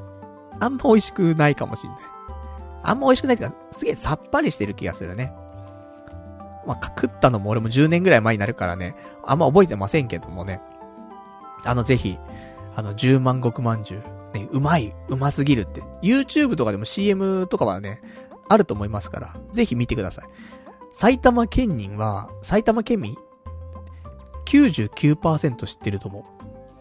そのレベルの、ほんとね、あの埼玉メーカーなんだよね。ぜひ、ね。まあ、そんなね、あの完全に余談の話を広げてね、どうすんだって話なんだけど。ね、あの、まあ、ちょっと10周年ね、ラジオも迎え、退職もしてっていう感じだけど。まあ、ほんとね、ラジオはね、私、珍しく続いていることで、もうラジオとパズドラと、あと伊集院さんのラジオとアニメ見るぐらいしかね、今続いてるものないですけどもね。まあ、いろんなものに挑戦をしつつ、続くものはこうやって続くけど、続かないのはね、ほんと一日で終わっちゃいますから。まあ続けられるものをね、こうやってね、少しずつ増やしていきたいなと思っておりますけどもね。まあラジオはね、これからも、まあ、喋れる限りね、やっていきたいなと思っておりますけどもね。あと退職に関してもね、まあ、このご時世、正社員こだわって働く必要もないっていうのは、まあもちろんなんだけどね。ただ、やっぱ世間体とかね、まあ結婚とか、年齢とか、いろいろ考えるとね、やっぱり正社員っていうのの、その魅力っていうのはすごいでかいからね。そこはすごく惹かれるところはあるんですが、まあ、精神病むまでね、働いても、っていうのはあるから、まあ、ね、安心、安心の未来へのね、そういう、なんか安心とかもあったりするけどね。ただ、もう、俺は正直、本当に、あの、いわゆる一般的な普通の幸せっていうのはもう無理だと。ね。そういう風に思い、諦め、ね。その代わり、あの、まあ、精神病まないように、なんとか生きながらえていくっていう方向でね、その代わりちゃんと充実した毎日を送るとか、そういう方向でね、生きていきたいと、ちょっと思いましたから。いや、向いてないんだって、やっぱり。普通、普通という表現は、あの、なんか語弊があったらあれなんだけど、なんかまともな、あの、に人はこうありたいよねっていう理想的な歩みは、俺は多分無理なんだなっていうのを、ほんと、まあ、節目節目で感じはするけど、それ、ね、その都度感じつつ、それを積み上げてきて、まあ、なおのこと感じるのと、やっぱり、今回は結構、うーん、積み上げる前にね、単発でももちろんすごい、今まで以上に思ったし、っていうところでね、まあ、精神病んで、これ、ね、生活するために働いているってもちろんあるけど、まあなんかね、難しいところだそこはね、本当に。ただ、俺はあの、守るべき存在とかがいるわけではないからってのももちろんあるよ。これ結婚してたら、こんなこと言えないからね。まあだから結婚できないんだと思うんだけどさ。ね、結婚できる人はやっぱり、なんとかこらえられる人なのかもしれないね。とか。でも、ね、やっぱ結婚してたって、すごい病んじゃって、鬱になっちゃう人とかいるわけだから。なんか無理に、ね、まあ、でも頑張んなくちゃいけないもんな。家族いたら、とか。ほんとね、俺の周りもどんどん結婚して子供生まれたりとかね、子供いなくても結婚してる人がいっぱいいるけど、やっぱね、仕事辞めらんないもんね。だから、そこは俺結婚する前でよかったのかな逆に。ね、そういう風に思うしかないね。まあだから、まあ、そんな感じで、ね、私はもうラジオで、ラジオ一本で、ね、ラジオが恋人でね、頑張っていきたいと思っておりますよ、と。じゃあ、あとはいただいております、ラジオネーム、これなかったんだよな。あの、ラジオネームない人たまに、最近ちょっと多いんだけど、あの、ぜひつけていただけたらね、嬉しいなというところです。えー、ラジオネーム、なしさん。えー、パルさん、童貞ネット再構築の際に日記とラジオが消えてしまう恐れがあるのなら、一層音源を CD 化したり、えー、日記を文庫化して、えー、したりして通販で売ってみてくれませんか？僕は買いますよ。特に日記が手元に置いておきたいぐらい好きなので、よろしければ検討してみてくださいというね、お答えいただきました。ありがとうございます。嬉しい話だね。まあちょっとサイトをね、再構築するにあたって、まあバックアップは取るので、あのデータがなくなるってことはないと思うんだけど、まあただね、その、公開をしておくかっていうと、公開はしておかない気はするので、じゃあどうしようかって話なんだけど。まあツイッターとか、俺結構ツイッターやってて、あの、自分で書いたポエムみたいな、あの、好きなポエムがあったりするんだよね。いくつか。そういうのをちょっと厳選したりとかして、いや、誰買うのみたいなのあるかもしんないけど、まあまあ、そんなのはね、記念なので、あの、それ電子書籍化してね、えー、パルナイトポエム集発売とかね。あと普通に日記に関しては、まあ、10年分日記あるから、なんかね、ピックアップして、ジャンルで分けるとか、年で分けるとか、まあ俺が好きな日記で分けるとか、わかんないけど、それを、まあ電子書籍化しつつ、ちゃんとその書籍のデータになれば、あの、自費出版みたいな感じではあるけども、ちゃんと紙媒体としても作れるからさ、まあ、ちょっと高くなっちゃうけどね。結構いい金額すんじゃん、みたいな。でも、中身見たら、うん、これパルナイトの日記なんだが、みたいな。ね、W ばっかりなんだが、みたいな。なるかもしんないけど。でまあまあ、ね、えー、実際の本がね、あると、ちょテンション上がるじゃない。やっぱ、あの、大体ね、私言いますけど、人生ね、一回ぐらいこれやりたいみたいなあるじゃん。その中の一個として、まあ、自分の本っていうのは、出してみたいのあるよね、一回ね。その紙として、紙媒体で、だその時のな名前がパル内藤って書いたんでしょ？作者名。ちょっとだ、ダセー。ね、ちょっとダセーけど。まあね、そんなのもありますから、あのー、まあ、マネタイズ、マネタイズ言うとりますんで、私も。うん。この電子書籍っていうのはもちろん、ちょっと取り組んでいきたいね、ところでございますし、もうネタはね、あるわけで、それこそ、ね、あの、一から作るわけではないから。ね、ネットで公開してるってものを再構築するだけだから。ね、だから大体もネタはあるし、やってることは一緒なんだよ。それを、なんで今までお金にしてこなかったのバルナイトってことなんだよね。うん。そういうのは苦手なんだよね。やっぱりね。だから、ね、これまでのラジオも、ポッドキャストもさ、初回の頃のって聞けないんだよね、多分ね。最初の100、100回、150回ぐらいってもう、アーカイブとして、ホームページからしか聞けないと思うんだよ。ポッドキャストでね、配信されてるんで聞けないから。らその辺もね、なんかうまくまとめて、まあ、販売するなりなんなりっていうね、ところは考えたいなと思いますから。ね、小銭チャリンチャリンしたいですよ、私だって。ね、これが何人いるかわかりませんよ。ね、1000人いるのか何人いるのかわかりませんけども、買ってくれればね、1000人の人が。チャリンチャリンですから。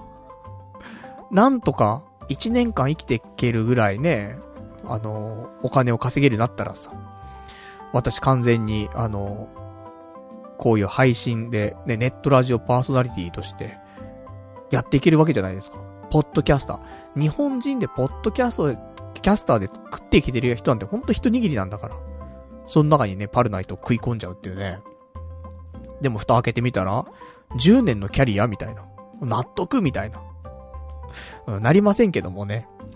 まあ、そんなわけで、ちょっとね、あの、その辺も、あの、こうやって、ね、いいよと。ね、パルナイトの日記も好きだよって言ってくれる人いるからさ。なんか、ね、えー、この半年、3ヶ月半年でね、電子書籍の発売っていうところもね、頑張れるように、ちゃんと日中起きて、ね、仕事としてやっていきたいなと思っておりますから、この辺も楽しみにね、していただけたら嬉しいなと思っております。じゃあ、そんな感じで、最後、あのもう、こっから聞いても聞かなくてもいいです。なぜかというと、ね、アニメの話するから。あの5分ぐらいでアニメの話を最後して終わりにします。ラジオネーム、えー、ちょっと本名で来てたので、これもね、ラジオネームなしさん。えー、パルさんへ、えー、秋アニメの総括をお願いします。秋アニメはダークホーズが来たと思います。ゾンビランドサガ、ゴブリンスレイヤーなどは放送前は全然興味ありませんでした。でも終わってみれば自分の中では大好きなアニメになりました。以上ですってね、いただきました。ありがとうございます。というわけで、えー、2018年秋アニメの総括をざっくりだけさせてください。あのー、まあ、大体ね、アマゾンプライムの方で、ね、アニメ見れたりするからさ。いや、リアルタイムだとね、ちょっと一週間遅れたりとかするのもあるけども、ちょうど秋アニメはね、えー、配信が、だいたいもう、完結してると思いますから、まあ、これから言うアニメに関しても、まあ、ね、見れたりするんじゃないですかと。アベマで見たりとかね、アマゾンプライム、ネットフリックスね、あとニコニコ。まあ見るところはね、本当に今増えたからね、あの、どこか探せばね、見れるんじゃないかなと思いますけどね、その違法な見方しなくてもね、ちゃんと見れるから、なんかそういうのありがたいよねっていうね、いい時代になったなと思いますけども。まあ、ざっくり、ね、えー、ほんとざっくりなんですが、まあ、アニメ、まあ、大概見てましたけど、大概っていうか、話題になっていたもの見てましたけど、ゾンビランドサガが、多分今季一番話題になったなって思うんだけど、残念ながら私、1話見て、結構面白いじゃんって多分言ったと思うの。なんだけど、1話で止まってたんだよ。で、今年本当に、ね、最後一番話題になって、ブルーレイとかの売り上げも1位だったし、で、その、実家帰ったじゃん。年末に。その時、その、友達がさ、あの、ゾンビランドサガすげえ面白いって言ってて。で、これまで買ったことないのに、ブルーレイボックス予約しちゃったっていうの。そいつ、アニメのブルーレイボックスとか買ったことないんだよ。でも、買っちゃうぐらい、ゾンビランドサガす、良かったっつってて、そんなにかと思って。もちろん1話見た時すげえね、良かったから、とは思うけど、っていうね。お前だって天地無用以来じゃねえか、そんなアニメ食いついてんの、みたいな。と思ったけど。そんなことはないかね。コンスタントにアニメ見てたと思うけども。で、今、アマゾンプライムでもゾンビランドサガ見れるから、今ね、1話から5話まで、一応見ました。だからあと残り、ね、6話から、まあ、12話ぐらいあんのかな。まあ、ちょっとね、見てみようかなと思ってますけども、ね、だそんな、あのー、いろんな人を狂わせているね、ゾンビランドサガがあったりとか。あとは、えー、アカネサス少女。俺好きだったんだけど、ね、残念ながらね、あの、アニメ終了と同時にね、え一緒に展開していたね、えー、ソーシャルゲーム、ね、スマホのゲームをね、終了するっていうね、なんか大惨事になってたけどね、俺はすげえ好きだったんだよな。ああいう雰囲気だったりとか、やっぱし、あの、声優さんとかも好きだし、とかね、うん。あと、キャラデザとかもね、桂先生だし。すげえ全体的に良かったんだけど、うん。あんまりだったね。アカネサス少女ね、俺好きだったな。で、あとアニマエール。よかったよね、動画工房で。平成30年最後の、ねなんかキララ枠っていうかね。脇が素晴らしい。ね。脇ってあの、ね、脇の下の脇ね。脇が素晴らしいアニメだったけどもね、可愛かったし。とか。あとや、俺やっぱし一番ね、良かったの色づく世界の明日から。PA ワークス。綺麗。本当に綺麗。綺麗だし、PA ワックス特有の、ちょっとその三角関係みたいなドロドロしたのも後半少しあったりとかして、なんか、で、苦悩もあって、すげえ、良かった。あの、傑作じゃないけど、終作っていうか、うん、色づく世界の明日から良かったなーって。うん、いいアニメだったな好き。で、あとはね、まあ、グリッドマンもすごくね、話題になって、やっぱキャラ可愛かったし、ね。あの、まあ、トリガーだしってのあるけど、まあ、普通に面白かったけどね。後半、なんかその、エヴァっぽいみたいなね、よく言われてましたけど。いいんだよね、あれで。あれでいいし、最後、ね、最後の最後のあのね、感じとか、いいんだよ。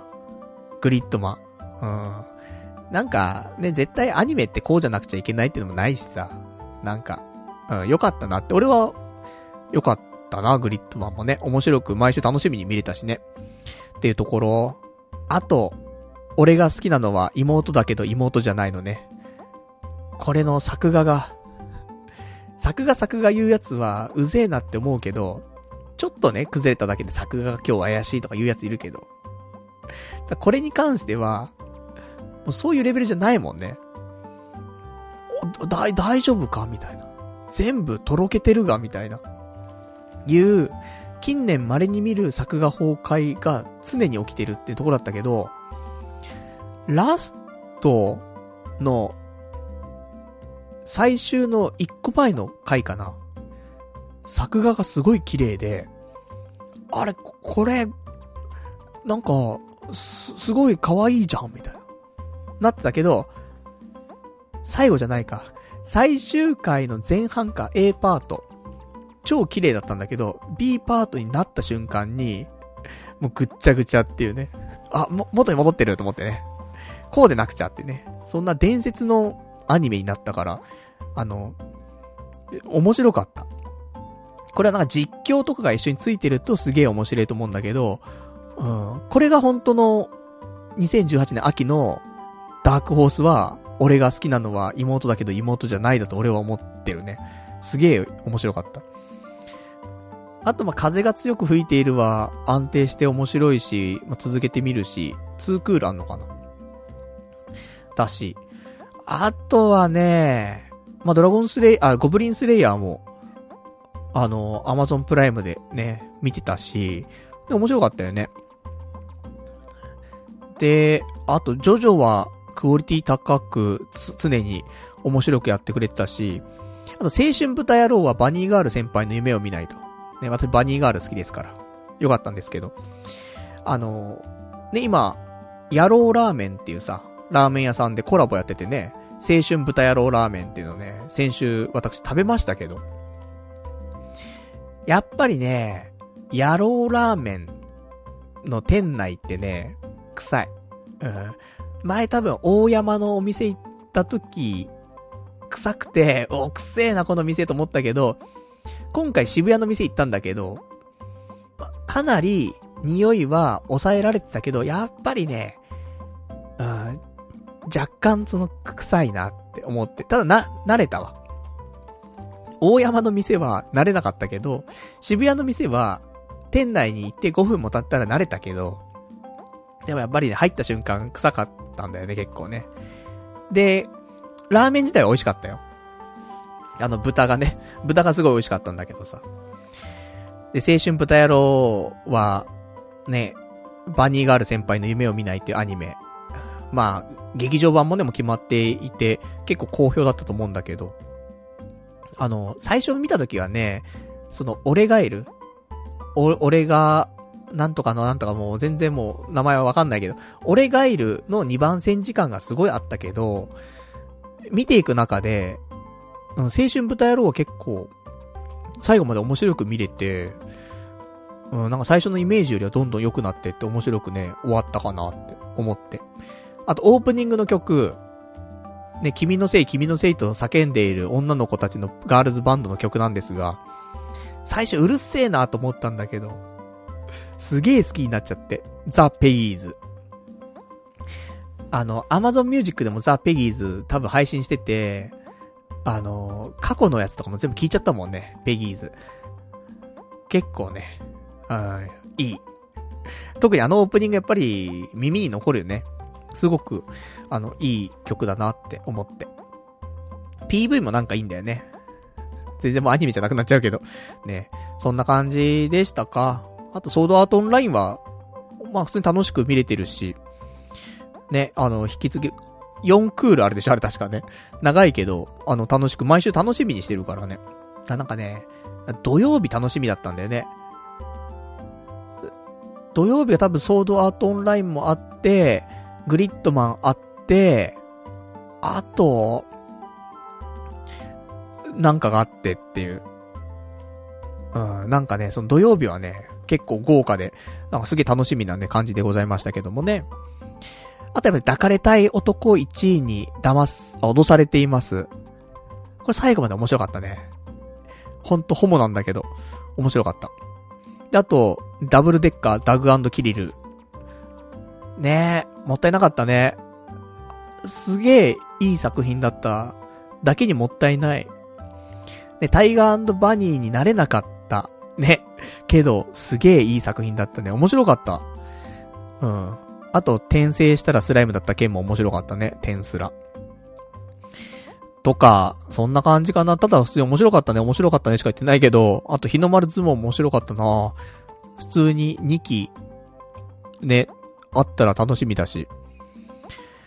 あと、やがて君になるだな。結局。うん。やがて君になる面白かった。面白かったな。キャラも可愛いし、ね、一人一人の性格も良かったよね。で、あとエンディングの曲もね、ね、やがて君になるの曲、もうすげえ良かったし、あとなんかやっぱり、ね、一人一人抱えてる悩みだったりとか、お互いのその距離感とか、あの辺もいいね。うん。やがて君なり良かったなホモとかユリとか俺好きなのかなわかんねえけど、これは普通に作品として良かったなと思って。やがてね、ユリになるやつだったけどもね。で、ユリからのユリシーズってのありましたけどもね。まあ、ユリシーズも見たけどね。まあ、進められるかすらわかんねえし。で、ラディアン。で、アニメラディアンに関しては、まあまあ、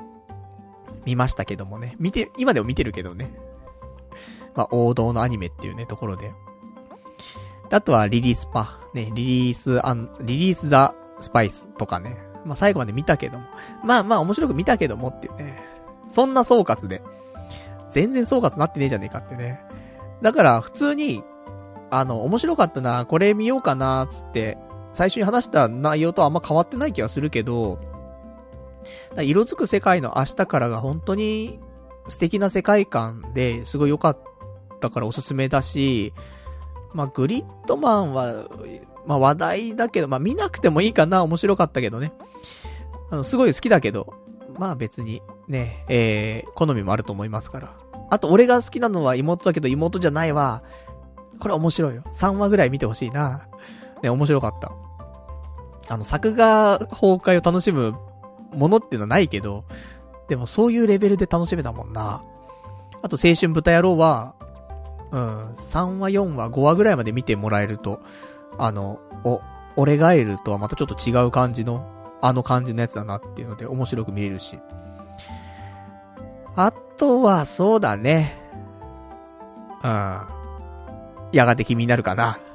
っていう感じ。あと、あの、開けここたま、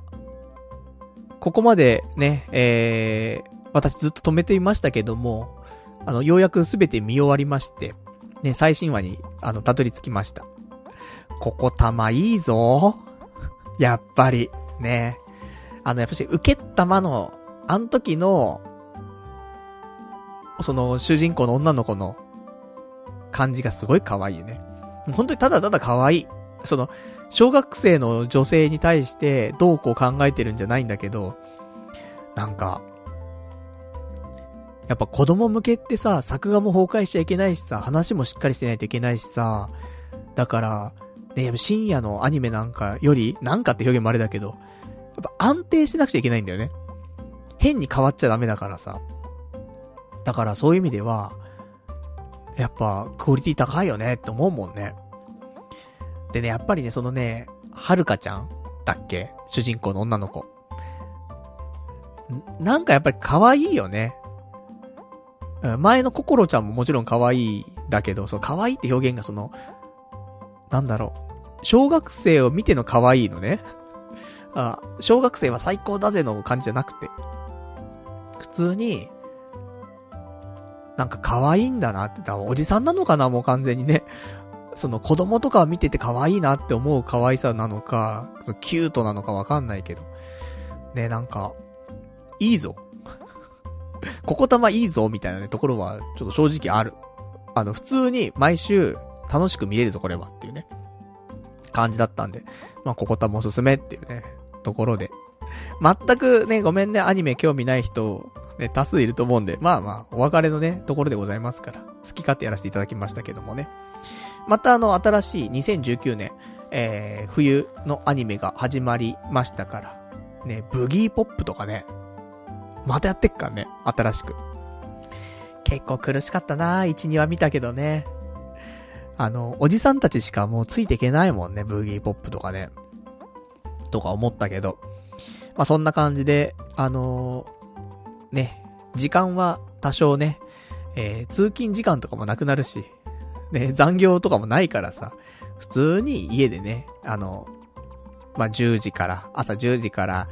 まあ、17時、18時ぐらいまでね、えー、やるべきことやって、それ以外はね、自由に、あのー、時間使おうかなと思ってますから、あの、アニメもね、えー、無理なく見れるかなと思ってますから、また見た日には、2019年、冬アニメをね、ご紹介していきたいと思います。需要が、需要がね、あろうがなかろうがですけどもね、やっていきたいと思いますよっていう感じでございます。じゃあ、そんなんでね、まあちょっと他にもお便りいただいてますけど、ちょっと来週にね、えー、回したいと思います。じゃあ、そんなわけで、今日この辺で終わりなんですが、意外と2時間半ぐらいやっちゃってますんでね。えー、で、来週なんですが、1月14日、月曜日、まあ、この日は皆さん祝日ですかね。成人の日ということで。成人の日からね、もう何年経ったんだっていうね。怖い。18年経ってんのか。もう一回成人できちゃうぞ、みたいなね、ぐらい生きちゃってますけどもね。まあ、そんな、ね、えー、ところで、また来週やっていきたいと思いますと。もしかしたら来週は、配信がネトラジではなくて、えー、ふわっち、17、ショールーム、よ、どうなる、どれかちょっとわかりませんけどもね。もしかしたら毎、毎回ね、えー、プラットフォーム変えて配信する可能性もありますが、まあちょっと一番合うのを探してね、えー、模索しながらやっていきたいなと。まあどっちにしろ音源はね、あの変わらず撮ってやりますから、あのー、ポッドキャストの方ではね、今までと変わらない感じでできると思いますので、ちょっと生放送ね、よくわかんねえなってなったら申し訳ないですけどもね、ちょっとまあ、ポッドキャストで聞いていただくっていうところでもね、あのー、まあ、1月の感じはね、いいんじゃないかなと思いますんで。まあ、ちょっといろいろお付き合いいただけたらね、ありがたいなというところでございますと。じゃあそんなわけで、新年一発目、ね、えー、生放送でございましたがね、えー、いかがだったでしょうか。まあ、過去のね、その無職の期間、やっぱ、仕事始めちゃうとさ、やりたいことも、やっぱり土日しかね、時間なくてできなかったこととかも多いけど、無職の頃ってね、やっぱり、いろんなことできるからさ、平日も動けるからね、ある程度ね、融通聞くから。だから、ね、ちょっと、土日は混んでるから行きたくないななんてことをね、平日やったりとか、まあ平日の方がね、ちょっと安く済んだりとかするからさ。まあそんなところもありますんで、まあいろんなことをね、今まで以上、この3年間できなかったことをちょっと挑戦しつつね、えー、ラジオで話したりとか、それ YouTube で、ね、動画撮って投稿したりとか、そんなのをね、ブログで記事書いて投稿したりとか、まあいろんなのできると思うんでね、まあちょっと多方面にね、手広げながら、ね、続けられる媒体をね、えー、ちゃんと確立してやっていきたいと思っておりますんで、えー、これからもね、楽しみに聞いていただけたら大変嬉しいなというところでございますと。じゃあ、そんなわけでね、えー、もう今週はもう、ハローワークもございますしね、あの、ちょっと頑張ってね、あの、給食活動もしつつ、やっぱね、宅建を活かしつつ、かつ不動産業界、ほんとちょっとリノベーションとかにちょっと興味があるんですが、ちょっと、俺がどんだけできるかがちょっとわかんないんでね。なんか、あの、うまい具合のものにもし巡り合えればね、そう転職というか就職っていうね、ところも、あの、あるとは思うので、ただ、今ね、いろんな可能性が、おじさんながらもね、可能性というか、まだこっからいろんな道があるからさ、そこはなんか、そこまで焦らずにね、見定めたいなと思ってますけども、あの、常にちょっと動きつつ、あの、ソロでもね、生きていけるようにもしつつ、ちゃんと就職しても生きていけるようにしつつ、なんか、あの、いろんな選択肢がある中で、あの、ベストなものをね、チョイスできるように、えー、日々、あの、そんなにね、堕落した生活はせずにね、えー、やっていきたいと、思っておりますんでね、えー、これからもね、ぜひ、ちょっと応援していただけたらね、嬉しいなと思っております。じゃあ、そんなわけで、ね、今日もね、長い間、お時間ね、えー、ご視聴いただきましてありがとうございました。それでは、また来週お会いいたしましょう。さよなら。